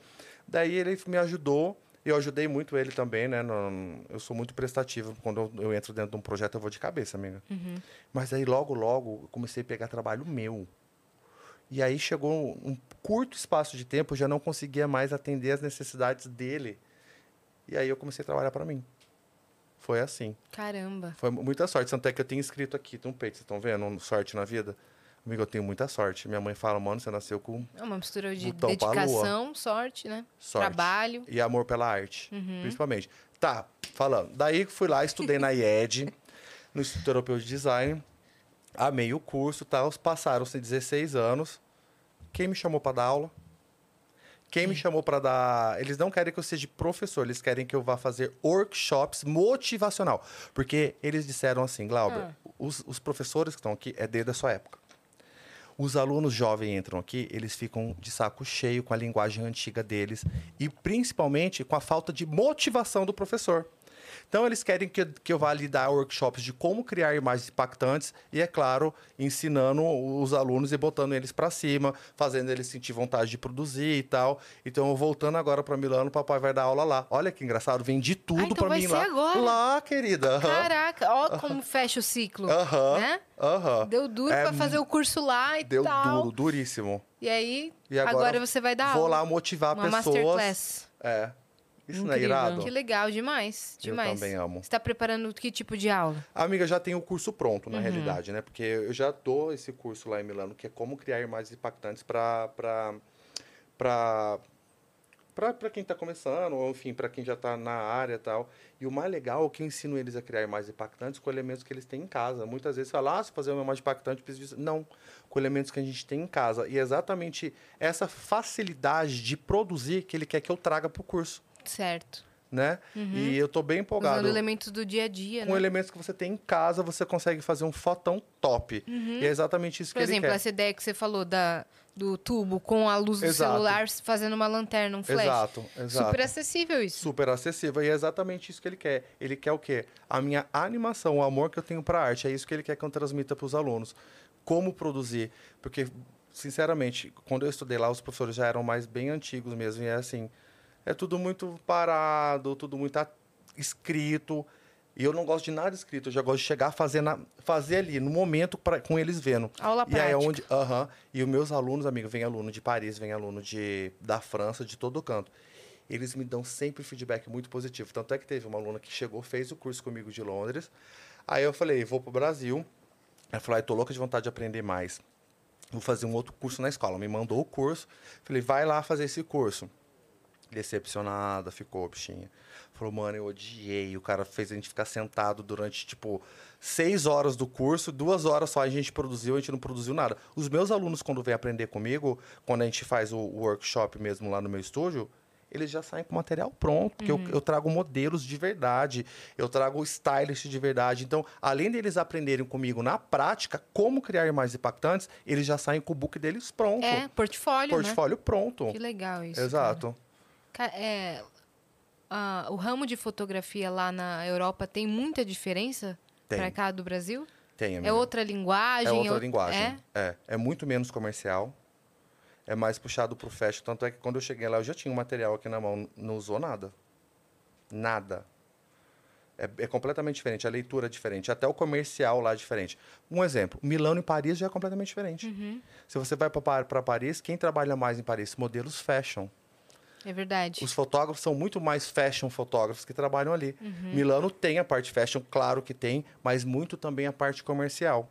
Se você for para Londres, já ainda mais comercial. Paris, totalmente fashion. Milano, acho que fica no meio das duas coisas. E o perfil de modelo também é perfil diferente, de modelo né? completamente diferente. Mas hoje o perfil de modelo mudou bastante, né? Como eu te falei, lembra que eu te falei que nos anos 2000 tinha a beleza de Cláudia é, Kaia, Schiffer, enfim. O que, que era bonito naquela época? Simetria, né? Elas eram lindas, bonecas perfeitas. Hoje em dia, eu posso afirmar para você, existem muitas modelos lindas, se vivessem na época que eu falei aqui agora, elas iam estar estouradas, que não estão trabalhando. Por quê? Porque hoje em dia, para o modelo trabalhar, ele não precisa ser lindo, ele não precisa ter essa simetria no rosto. Ele tem que ter um, um lifestyle maneiro, porque os clientes vão atrás da sua rede social para saber qual é o estilo de vida, o que você vende, o que você come. E para amarrar a imagem do modelo na marca deles, eles vão ver tudo. Então, de repente, se você vai pegar um modelo que é mais fashion, o que, que é o fashion? O fashion é o modelo que não é a beleza comercial. É o modelo que, de repente, eu vou achar ele lindo, você vai achar ele feio. Por quê? Porque ele é diferente, ele tem os dentão abertos, ele tem, ele tem alguma coisa de diferente, né? Sim. que foge da beleza comercial, porque tem tem modelo que é comercial, com a beleza comercial, ninguém vai achar feio. Por quê? Porque é aquela beleza simétrica. Mas Já também não vai modelos são- impactar tanto. Não vai Vai falar, impactar ah, tanto. legal. Uhum. Exato, o mercado mudou. Hoje em dia temos a volta das supermodels. Inclusive, eu fiz, eu, eu fiz uma, uma matéria para um jornal americano, The Sun, USA, na, na América, agora, três dias faz, falando da volta das supermodelos. Uhum. Eu amo. Quem falou que a mulher tem que pagar- parar com 40? Oi, 40, elas estão arrebentando. Olha a Gisele. Nossa. Foi exatamente sobre a Gisele que eles pediram para eu falar. Gente, hoje em dia nós temos as modelos, as, as grandes modelos voltando, nós temos modelos curve, nós temos modelo GG, nós temos modelos fashion, nós temos modelo com síndrome de Down. O lance do que? Da inclusão social. E aí muitos modelos que são lindos não estão trabalhando porque não tem um lifestyle, um lifestyle ma- maneiro, que é o que o cliente quer. Que é o que e outros hoje. modelos que são, entre aspas, tá? menos bonito, com a sua beleza diferente, estão estourado, estão trabalhando, porque o mercado mudou. Vamos, é, ainda dando dica pra galera, ideia de pose. Porque às vezes o pessoal não sabe se portar, vai tirar foto de si mesmo, ou até mesmo precisa fazer uma sessão de fotos para algum trabalho Sim. e fica meio tímido. Gente, eu vou falar uma coisa pra vocês. No meu Instagram tem dicas gratuitas de como fotografar, de se alongar. Tem ali, amiga, é, eles estão numa numa hum, Num no destaque? Reels, eles estão no destaque. Então- Igual lembra que eu te falei? Modelo, use os membros, inferior, superior, você consegue já se emagrecer. Ali eu tô dando muitas dicas gratuitas. Então vocês podem entrar no meu Instagram que vocês vão, Que vão é aprender arroba? exatamente isso. Arroba Glauber Bassi. Boa. Ali tem dicas grátis. Aí você vai falar, poxa, eu já vi tudo isso daqui e quero aprender mais. Aí pode comprar meu curso. Ga- galera, o curso, se você pagar em 12 vezes, sai por menos de um X tudo o valor. Poxa, você vai ali comprar um X, sai por, por 20 conto. O X tudo é 25, que eu comi ontem. Quer dizer, com 20 conto você vai dar um upgrade no seu, no seu Instagram e na sua imagem. E como eu falei, hoje nós valemos exatamente o que nós somos na imagem. Não importa o que você tem no seu coração e nem na sua mente. Então, é isso. A gente realmente tem que saber se fotografar em todas as áreas. Existem ensaios corporativos, tipo médico, dentista, psicólogo. Hoje em dia, todo mundo tem que se mostrar na web. Porque senão verdade. tá completamente fora. O mercado mudou e é uma loucura. Hum. E ele não tá falando que isso é o certo, ele tá falando como é que funcionam as A realidade. É, É a realidade, não, Não, é não tipo, tô- ó, não interessa o que você sente. Seja legal no Não. Instagram, não é isso? não, não, não. Ainda mais vir falar isso pra mim, gente. Eu sou um É. cara super old school em tudo na minha vida. Como eu falei, eu queria ter vivido anti- antigamente. Uhum. Eu gosto de conhecer pessoas, tocar, trocar energia. Só que, infelizmente, hoje, isso não serve mais pra nada, porque a gente vale o que a gente é na imagem. É isso, né? É isso. E não é eu que tô falando, gente. É, É como o é mundo funciona. É o como o mundo funciona. Na verdade, você está ajudando a lidar com a realidade que está estabelecida. Isso, Só isso. exatamente, exatamente. E também já falei algumas vezes em alguns artigos exatamente sobre isso. Já falei sobre também é, a busca da, da perfeição no Instagram, porque a galera fica com filtro, fica com isso, fica com aquilo. Aí, mano, tem gente que se mata, cara. Uhum. Tem gente que simplesmente começa a viver aquela vida do Instagram com o narizinho, com a pele, não sei o que, não sei o que, e não se suporta mais olhar no espelho. É Aí onde verdade. vem uma depressão, é onde a pessoa vai se matar, é onde a pessoa nunca tá feliz. Aí você vai falar, nossa, mas aquela celebridade, ela é tão linda. Filtro. Todo mundo vende uma, uma felicidade que não tem. E é exatamente sobre isso também que eu, que eu falei já algumas vezes, in- inclusive na imprensa. Galera, a, a- felicidade do Instagram é uma felicidade que não existe, Uhum. é uma coisa montada através de filtros e fotografias impactantes que a gente tem que produzir para impactar as pessoas. Pois é. Mas não é a realidade. Mas não se, não se mude tanto também, É. não se modifique tanto. Porque, por exemplo, eu conheci uma menina num evento, presencialmente, e tal, e tudo mais. Ela falou: Ah, eu tenho um TikTok, eu te sigo, que não sei o quê. Fui seguir ela. Fui seguir não ela. reconheceu. Cara, não é que ela é um pouquinho diferente pessoalmente, porque ela se muda mesmo. Ela usa algum tipo de filtro em vídeo que muda o rosto dela inteiro. Muda o olho, a cor do olho, o nariz, Muda, o cabelo. Muda, amigos. Inteiro, inteiro, Filtro realmente. demoníaco de vídeo até agora. Não, não tô nem falando desse que passa um blushzinho, tô falando que muda Diminui tudo. o nariz, aumenta o olho, troca cor, não sei Isso, o quê. eu vi pessoalmente, e ela é bonita pessoalmente também. Eu não sei por que, que ela faz isso, sem querer julgar. Eu fiquei muito chocada. Eu falei, mano, não, não consigo. Pra não ser reconhecida no shopping. Aí ela anda de boa, ninguém vê, entendeu? É, ninguém fica assim, olha lá, fulano, ninguém tem certeza se é ou não. Mas eu falei, cara, não consigo bater a imagem dela com a persona, porque o que eu consumo dela aqui não é o que eu vi. Uhum. Pessoalmente, não é o que eu vi. Amiga, mas é exatamente isso que eu te falei. De repente ela não consegue suportar a realidade de ver ela no vídeo como ela é. Pois é. E isso acaba virando uma doença. Aí é onde as pessoas vão querer fazer lipo, vão querer esticar o nariz, vão querer fazer não sei o que, não sei o que. Que Aí- triste, aí morre né? na mesa de lipo, faz não sei o quê. Por quê? Porque as pessoas querem a todo custo, não vai nem procurar um bom médico. É. A qualquer custo elas querem ficar como no filtro do Instagram. E aí é onde a gente vê aí na televisão, dá, é todo Hum. dia. Pessoa que foi fazer a boca, ficou com a boca desse tamanho. Hoje em dia tem um monte de profissional que tá botando praticamente, entre aspas, cimento na cara do povo. Pois é. E a galera vai fazer. Por quê? Porque essa busca pela beleza Pela perfeição. Instagrammers. Nossa, eu lembro que eu vi um- uns anos atrás uma galera que tava viajando, eu não lembro pra qual país era, mas eu lembro que era a América Latina, que estavam postando que foram viajar pra trocar, para fazer uma cirurgia de troca da cor do olho. Sim. E aí Amiga. perderam a visão. E aí Isso tava um bafo. Você lembra disso? Gente, custa Nossa, 5 mil mas daí dólares tá pra olho trocar o verde olho. e tal. 5 mil dólares você bota um olho azul. Você tá doido. E aí?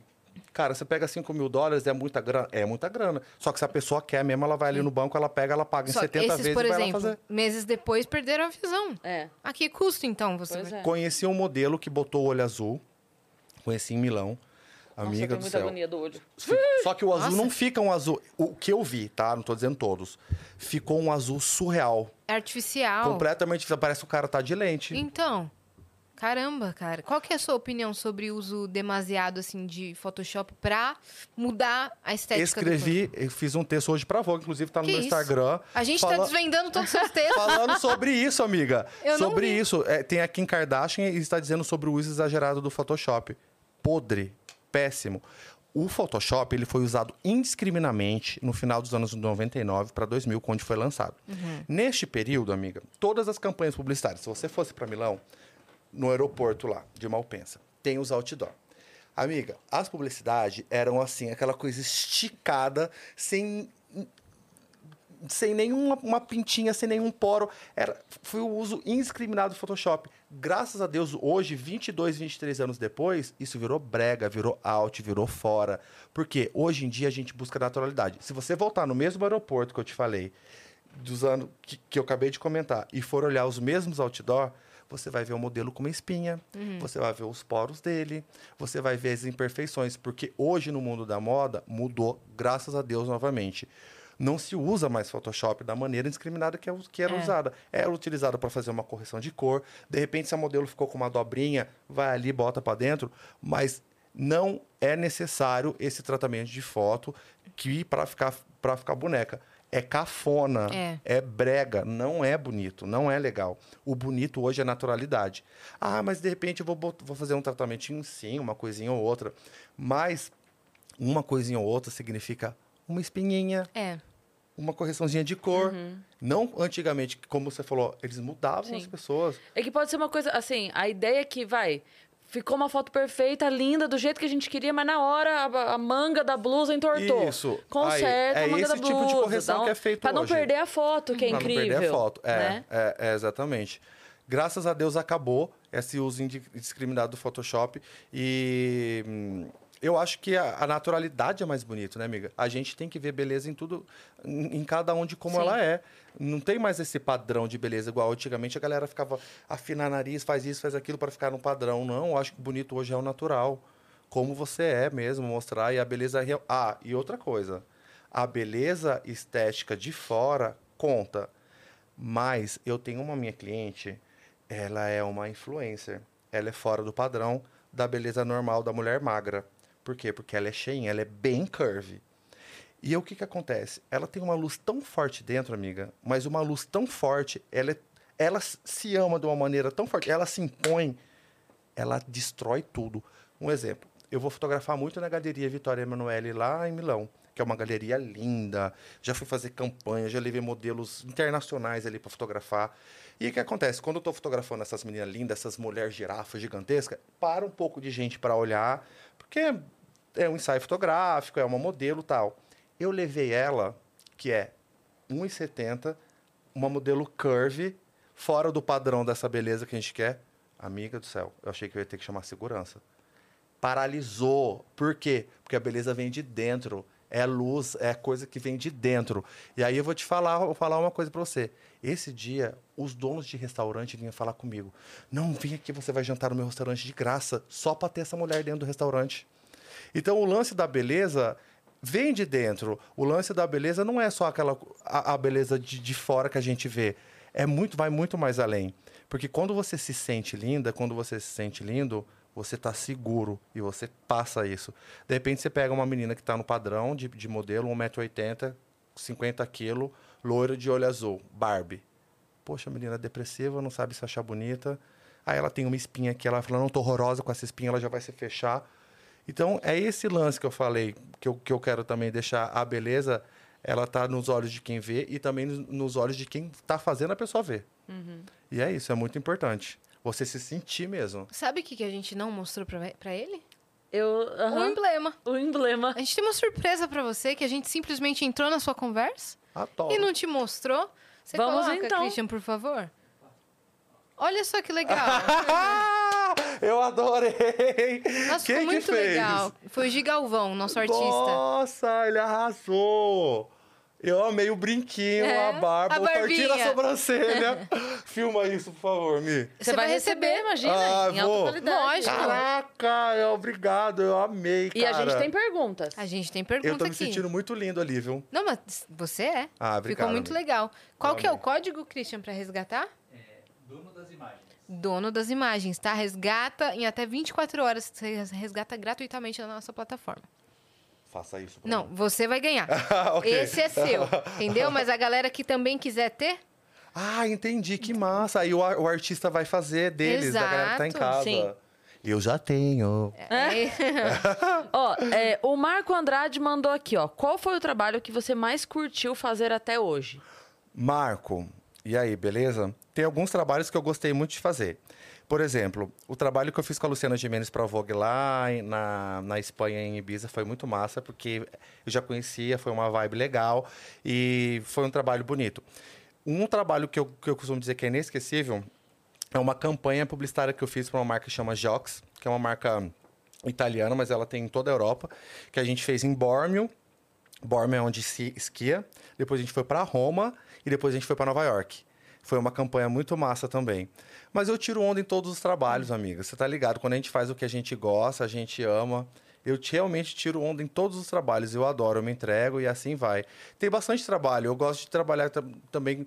Por exemplo, eu tô de férias, muitas vezes eu tô de férias na, na Grécia, ou é porque eu faço férias ali junho, julho ou agosto. Aí aparece trabalho, eu tô sempre com a câmera na mão, eu vou e faço, porque para mim não é trabalho. Se eu gosto do projeto, eu Uhum. É vou com seu- tudo, cara. é seu dia a eu dia, né? adoro. Seu estilo é meu vida, dia a dia, né? meu estilo de vida. E quando eu, eu tô de férias, não tenho o que fazer, anoiado, mau humor, buscando alguma coisa para fotografar, porque o artista ele quer, é o jeito que eu, que eu tenho de, de, de falar com as pessoas, Uhum. né? É mostrar a minha arte. o seu Então, modo de expressar, né? É, é. A gente teve uma, uma quarta-feira de folga, tem umas duas, três semanas, que a gente se deu conta que na quarta-feira de folga a gente tinha feito quatro gravações. É sobre. é totalmente A sobre. gente falando, então, é, esse é o nosso dia de folga. Porque a gente aproveitou a folga Pra marcar Pra essas marcar. gravações que estavam pendentes, aí a gente foi fazer. Então, é sobre isso. Eu, eu, eu, eu- eu não consigo não trabalhar. Eu amo trabalhar, na moral. Eu amo produzir, na realidade. E graças a Deus eu cheguei num patamar já no meu trabalho que, que hoje em dia eu trabalho com quem eu quero, sabe, amiga? No senso, os meus clientes que gostam de mim e tal. Então, virou, acabou virando uma grande família. É claro que novos clientes são super bem-vindos para fazer, enfim, todos os tipos de trabalho fotográfico.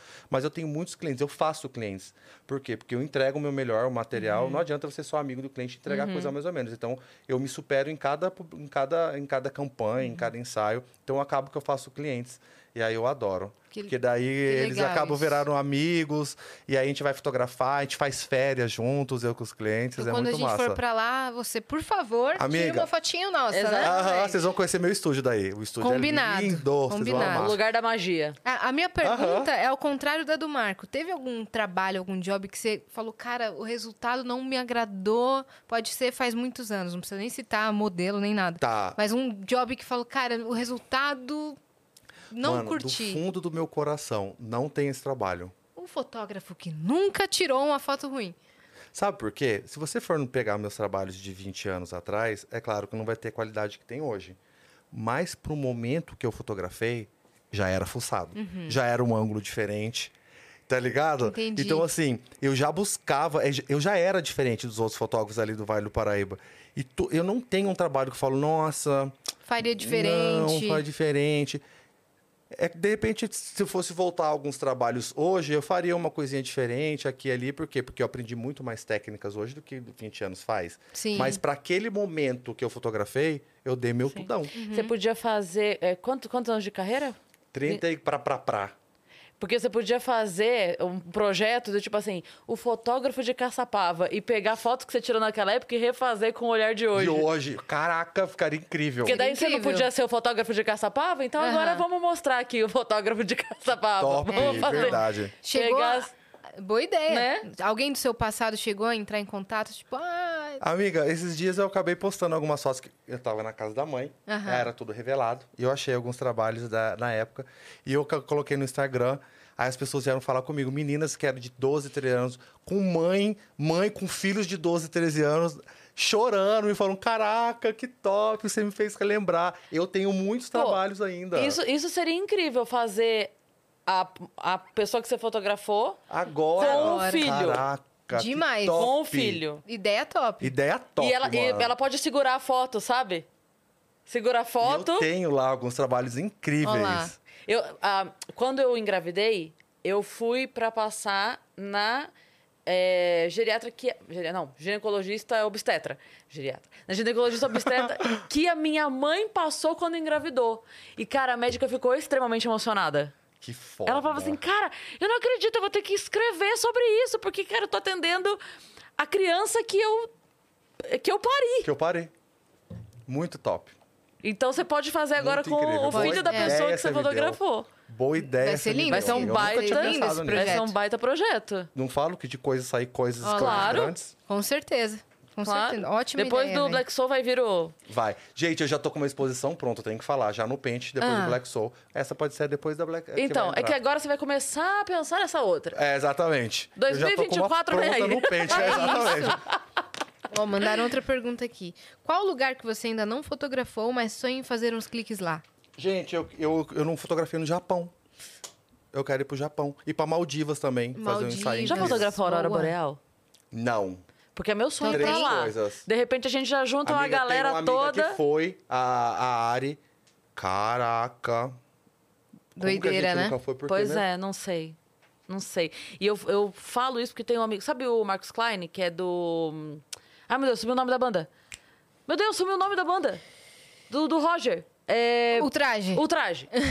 Meu Deus, sumiu da minha cabeça. Ele foi. E ele, quando ele foi, eu sempre que, eu quero ir, não é que sempre quis, quero ainda. E ele foi, postou as fotos, eu fui falar com ele, e aí, como é que é? É foda mesmo? É legal mesmo? E aí ele falou uma frase que me impactou muito e ele falou assim, Cris, eu já fui pra vários lugares, né? Já viajei pra muitos lugares e eu não gosto de ir pra lugar repetido porque eu acho que é um desperdício você poder ir pra um novo lugar. E ele falou, lá é o único lugar que eu, Eu repetiria. Aí eu, caralho, eu já Então, queria você entendeu. eu já queria tanto ir, agora eu quero pra caralho ir, sabe? Eu quero pra... Ah, não podia, sabia que podia falar com a... Pode. Você tava se Engolindo segurando há uma hora. demais, e né? Jura? Não, pode. Ixi, aqui é liberado. Caralho, então. Agora, agora você fala uns 10 pra compensar. Agora em toda frase ele vai, vai Ai, soltar. Eu achei que eu quando eu falasse algum palavrão, vocês iam mutar pi. Não. Eu tô evitando falar. Não, Não, imagina. aqui não. Aqui Não tem pi Não temos censuras. Adoro. Então, Japão. Você falou eu, eu Japão, gostaria Maldivas. de ir pro Japão. Eu fui pra China, fiz um, um trabalho lá. Não curti muito. Maldivas, acho que eu queria ir com, com boy. Talvez não. Uhum. Sem ser pra fotografar. fotografar. É, uma boa mesmo. Eu acho, mas Só selfies. Japão. É, exato. selfies. Só selfie. Não, amiga, Aurora Boreal é o nosso next Boa. Vamos juntar uma turma, que a gente já falou disso com algumas pessoas. já. E o cara do guia que a gente conhece, ele junta turmas e faz, entendeu? A gente tá Então, a gente juntando- pode juntar uma galera, só os conhecidos, assim. Nossa, amiga. um- uns 20, a nata da É sociedade. uma incrível. loucura. E vai. É uma loucura, vamos. Quem foi, a Ari me mostrou vídeo, foto, tudo. Ela falou, amiga, é uma coisa surreal. Só quem viveu vai poder dizer e sentir tudo que eu senti vendo tudo aquilo. Ela falou, não parece nem que é verdade. Parece que tem alguém que tá em algum lugar... Fazendo. bot- Aham. Aham. Foi exatamente isso que ela falou. Fazendo uns efeitos Fazendo e você uns tá num efeitos. planetário. eu acho que é exatamente isso. Você tá no planetário e aí as coisas estão acontecendo por computador. E não é. Eu eu só quero muito ter a, a- a sorte de ver o rosa. Porque o rosa é mais raro que o verde. Ó, as luzes, sabe? Sim, sim, sim. É mais raro. E eu quero, nossa, eu quero muito. cara. Gente, ela ama rosa. Ela tá de rosa? É, Não sei se então. tá É, não, mas é porque ele, ele é mais. Você já viu a foto da. Já vi. da cara, quando dá Ele o é mais rosa. surreal Já mesmo. Nossa Já vi. senhora. Imagina umas fotos lá com, do Nossa. rosa. Maravilhoso. Caraca. Maravilhoso. Então vamos organizar. Essa sua vinda pro Brasil, a que se deve? A que se deve? Bom, eu já venho mesmo todo ano, faço uma temporadinha aqui. Mas mamãe, é, seis meses faz, teve um problema de saúde um pouco grave. Eu acabei ficando aqui no Brasil. Fui para Europa, fiz cinco meses, voltei para ficar três meses para também dividir meu tempo para cuidar dela, porque é a minha irmã que fica cuidando dela. Claro que ela tem as babás que ficam com ela, mas eu vim também para dar uma folga para minha irmã. E a minha Fazer mãe, uma visita, ela né? é muito apegada comigo, a minha mãe. Minha mãe é super gente boa, amiga. Na moral, ela é divertida, engraçada, toma uma cachaça lascada, enfim. Bem, a- a- amigo, só pra você ter uma noção. Eu levei a minha mãe no bar gay, que os homens ficam tudo pelado lá em Paris. Ela vai me matar se eu falei. Ela falou assim pra mim, filho, eu vou com você, mas não conta pra ninguém pro povo de Caçapava, não, que o povo vai me excomungar da igreja. e eu tô Então falando agora- podcast agora. Contou pra todo mundo. Aham, porque foi assim, amiga. Eu fui fazer um projeto lá, minha mãe foi com a minha amiga Ana Dens pra lá, pra, pra Paris. Eu falei, mãe, eu vou pegar uma. vou alugar uma casa no Airbnb, eu vou fazer meus corre. Deixei um, um motorista, peguei um motorista, falei, motorista de vocês o dia inteiro. E aí elas bebiam o dia inteiro, champanhe o dia inteiro, ficavam bêbadas o dia inteiro, assim, se divertindo em Paris, né? Porque elas são mulheres, donas de casa, enfim, vale a pena dessa diversão. Aí, quando eu voltei do trabalho, elas estavam no barzinho embaixo da casa onde eu peguei. Falei, onde vocês estão que eu vou encontrar? No que eu entrei ali pra conversar, o, o, o cara falou pra mim, percebeu, né? Falou, olha, tem, aqui é um bairro gay, eu juro por Deus que eu não sabia, amigo. E tem umas festas aqui. E eu tinha que ver alguns amigos de Paris. E aí ele falou, por que, que você não vai no Red Bar, que é esse bar que tem aqui, aqui assim, assado, os meninos tomam um banho pelado e tal. Eu jamais achei que a minha mãe fosse querer ir, muito menos amiga dela. Quando o homem falou, eu olhei pra ela e falei assim, ó. Falei, quer ir? Aí a mãe, é, se você não contar pra ninguém, eu vou. Aí o que, que eu fiz? Eu marquei com meus amigos, galera, todo mundo 11 horas nesse bar. Aí a gente foi pro bar. Cheguei, entrei com as minhas duas velhinhas, meus amigos, tudo mais. Amiga, eu te juro por Deus, em dois minutos a minha mãe sumiu. Aí eu falei, caraca, cadê minha mãe? Cadê minha mãe? Cadê minha mãe? Comecei a procurar, procurar, procurar. O meu amigo foi pegar uma bebida, voltou rindo. Falou, sua mãe está do lado de dentro do bar, sentada tomando uma champanhe com o dono. As duas e ele. Amiga, ela, Tomou. ela simplesmente fez amizade com o dono. Mais desenrolada que você. Aham. E ficou lá atrás, nem ficou no meio do pessoal, ficou lá, lá dentro do bar Área e tal, VIP. não sei o que. Área VIP. Meteu uma área VIP. Meteu uma área tomando um champanhe. Tomando champanhe, vendo os boys lá dançar, porque nesse bar o, pe- o pessoal toma banho pelado, pelado total. E ela ficou bem pertinho, olhando os caras via Titia Zona, descia pra bater selfie, abraçar ela, não sei o quê.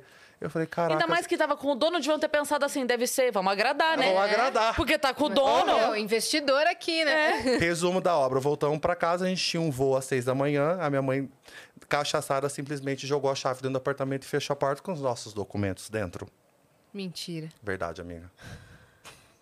Perrengues chique, vários. Aham. Ai, mas deu tudo certo deu no tudo final. certo. Que É. legal, cara. No final, Então, você a é gente- bem próximo da sua mãe, Muito, assim. muito. A gente tem uma ligação muito forte. Então, eu acabei vindo também para ficar com ela. E desde o momento que eu chego no Brasil, sempre aparece trabalho. E eu gosto de ficar aqui também, né? E eu vim também pela exposição, pelo Black Soul, É, que então. foi na Bahia. Você vai pro... Você foi já pro carnaval? Já fui. eu curti o carnaval lá sábado, domingo. e eu tive certeza, amiga, ali, que não era para mim realmente. Porque é muita gente. E nem tinha começado o carnaval. Imagine agora o, o milhões de pessoas que chegaram ali. É, então. Tem como andar, não, filha. Mas você vai estar lá? Não. Tá não? Vou- Vai eu tá aqui em eu São Paulo pretendo ir mesmo. pra roça, ficar uns dias lá e pretendo fazer. Inclusive, eu tô esperando um convite do Jockey Club, viu? Vocês, eu tô querendo fazer uma, um, um, um dia ali no Jockey. Pode mandar um, um convite aí no Instagram. Obrigado, Boa. desde já agradeço. Jockey, Manda então. dois, porque tem a minha gente. Valeu. Chama o Glauber, tá? Chama eu, Jockey. E a gente dele. e a Milena pra gente curtir, porque o ano passado eu passei lá no Jockey. Com, e foi muito massa o carnaval ali. Carnaval é legal. massa. É massa, já É, foi? A gente vai. A gente já foi, na realidade. Ah, jura? É, é que E quando sair, é quando sair o episódio, a gente já vai ter ido, Já vai entendeu? ter Ah, ido. sim, é verdade, é verdade. Então, na sexta-feira de carnaval, do primeiro dia do desfile aqui de São Paulo, estaremos lá com o Vênus. Se você Estivemos. esse episódio, Estivemos. Pode, estive, Gente, deixa eu estivemos. pra câmera. Mas isso é um convite pra mim, pra ela. A gente tá... Ah, tá. Onde que a gente vai se encontrar? Que hora? Pode! É, sexta-feira de carnaval, no, no Sambódromo estaremos por lá, passa por lá. Ai, que top. Tá bom? Muito massa. Muito Pra, massa. é, pra galera poder acompanhar seu trabalho, te seguir, ou você tem agenda aberta pra quem vai pra Europa ou aqui Tenho. mesmo? Galera, pode, quem quiser me contratar, pode entrar em contato comigo pelo Instagram. É, tem um. A gente responde vocês e troca hum, ideia. A Mileninha responde. Tem o link. É, tem o link. Ah, e quem quiser comprar, posso falar mais um jabazinho rápido? Lógico. Quem quiser comprar meu curso de como criar mais impactantes usando somente tele- telefone celular, no meu Instagram também já tem um link que você clica, plic, já vai cair num, no WhatsApp e aí as pessoas vão desenrolar ali a venda. Legal. E é isso. O que, que eu Uhum. tava falando? Eu me perdi, amiga. Eu falo muito, eu me perco mesmo. Você tava falando do seu Não. Instagram. Pra... É, tava do falando do carnaval. Do carnaval. Quero muito ir pro carnaval, ainda tô, não sei onde estamos acertando convites. Perfeito. Então, acompanha ele no Instagram. Né? Você vai estar por Instagram. aqui. Vão ver a exposição. Quem estiver passando aí por Salvador, tá lá no É, Fazano, né? Exato. Deixa eu mostrar uma foto que, que para mim é uma das fotos mais impactantes. Mostre. Que vocês vão morrer do core. Mostre. Aí naquele lance de mãe e filha que a gente entrou, é mãe e filha. Eu amei essa foto. É eu filha. amei essa foto. Amei mãe muito. e filha. linda. Olha que amor essa foto. Linda. É Se elas linda estavam em demais. casa? É linda demais. Essa aqui. Levanta um pouquinho mais. Dá pra pegar? Põe na, põe na direção do seu rosto, que é onde. Isso aí, aí. Essa foto, ela foi posada ou ela é... Essa foto ela foi posada. Foi posada? Com os elementos foi. Muito linda essa foto. Linda essa exposição demais. ela essa é foto. muito incrível, na moral. Eu trabalho mais lindo. Todas as vezes que eu olho, que eu olho, reolho, eu fico emocionado, porque eu relembro tudo que eu vivi fotografando esses Uhum. dias ali na Bahia. A emoção, né? É forte, amiga. Tem essa foto também que eu amo, olha. Olha esse faixa de luz incrível. que Linda foto. Eu até, Amiga, eu é- até achei que ele fosse um ator famosíssimo mesmo. Eu, eu fotografei. é, é, tipo assim, ó. Essa luz bateu, ela ficou um, um minuto, pum, acabou. Por isso que o Foi fotógrafo nesse momento. ele tem que ter sorte e técnica pra aproveitar o que tá no momento. Porque É. a luz não volta. Porque passa, né? Passa. Exatamente. Muito lindas as fotos, sério. Olha essa. A galera costuma gostar muito Olha dessa. essa. Demais. Esse, esse livro, esse book aqui, É a vocês. galera tem Então, acesso? isso daqui é uma brochura que eu entrego para quem vai no Na exposição? mas a gente já está fazendo um livro que vai sair em breve, já está no forno, na realidade, fazer um livrão bem top Uhum, do seu. do Black Soul. Que É, legal. na realidade, o livro já era para estar pronto, mas aconteceram algumas coisinhas que a gente não conseguiu. Trocamos de, de, de- produção. Agora a gente já está com a galera que rapidinho daqui a pouco tá aí pra então gente. vem aí. E vai ser um livrão incrível, Perfeito. Não, muito legal mesmo. mais de 100 fotos dentro. Lindo projeto. Parabéns, viu, Glauber? Obrigado. Pra você, Esse pra toda a projeto é equipe. muito lindo e mesmo. pra todos os modelos e pra todo mundo que participou. Muito obrigado a todos os modelos, vocês fizeram parte disso, na moral. Se não fosse vocês, não tinha virado. E a galera que foi ali, assim, mesmo eu via que era de corpo e alma, sabe, amiga? Eles não foram só pra, pra fazer figura. A galera tava realmente se Entregue. Nossa, foi muito lindo, amiga. Eu fico todo arrepiado toda vez, porque a energia da Bahia já é surreal. E ainda quando tem uma galera na mesma vibração, vibrando o quê? Para que o photoshoot saia perfeito, era surreal. Dá Cada pra esca- ver, né? Dá pra sentir. Dá pra ver e dá pra sentir. Lindo demais.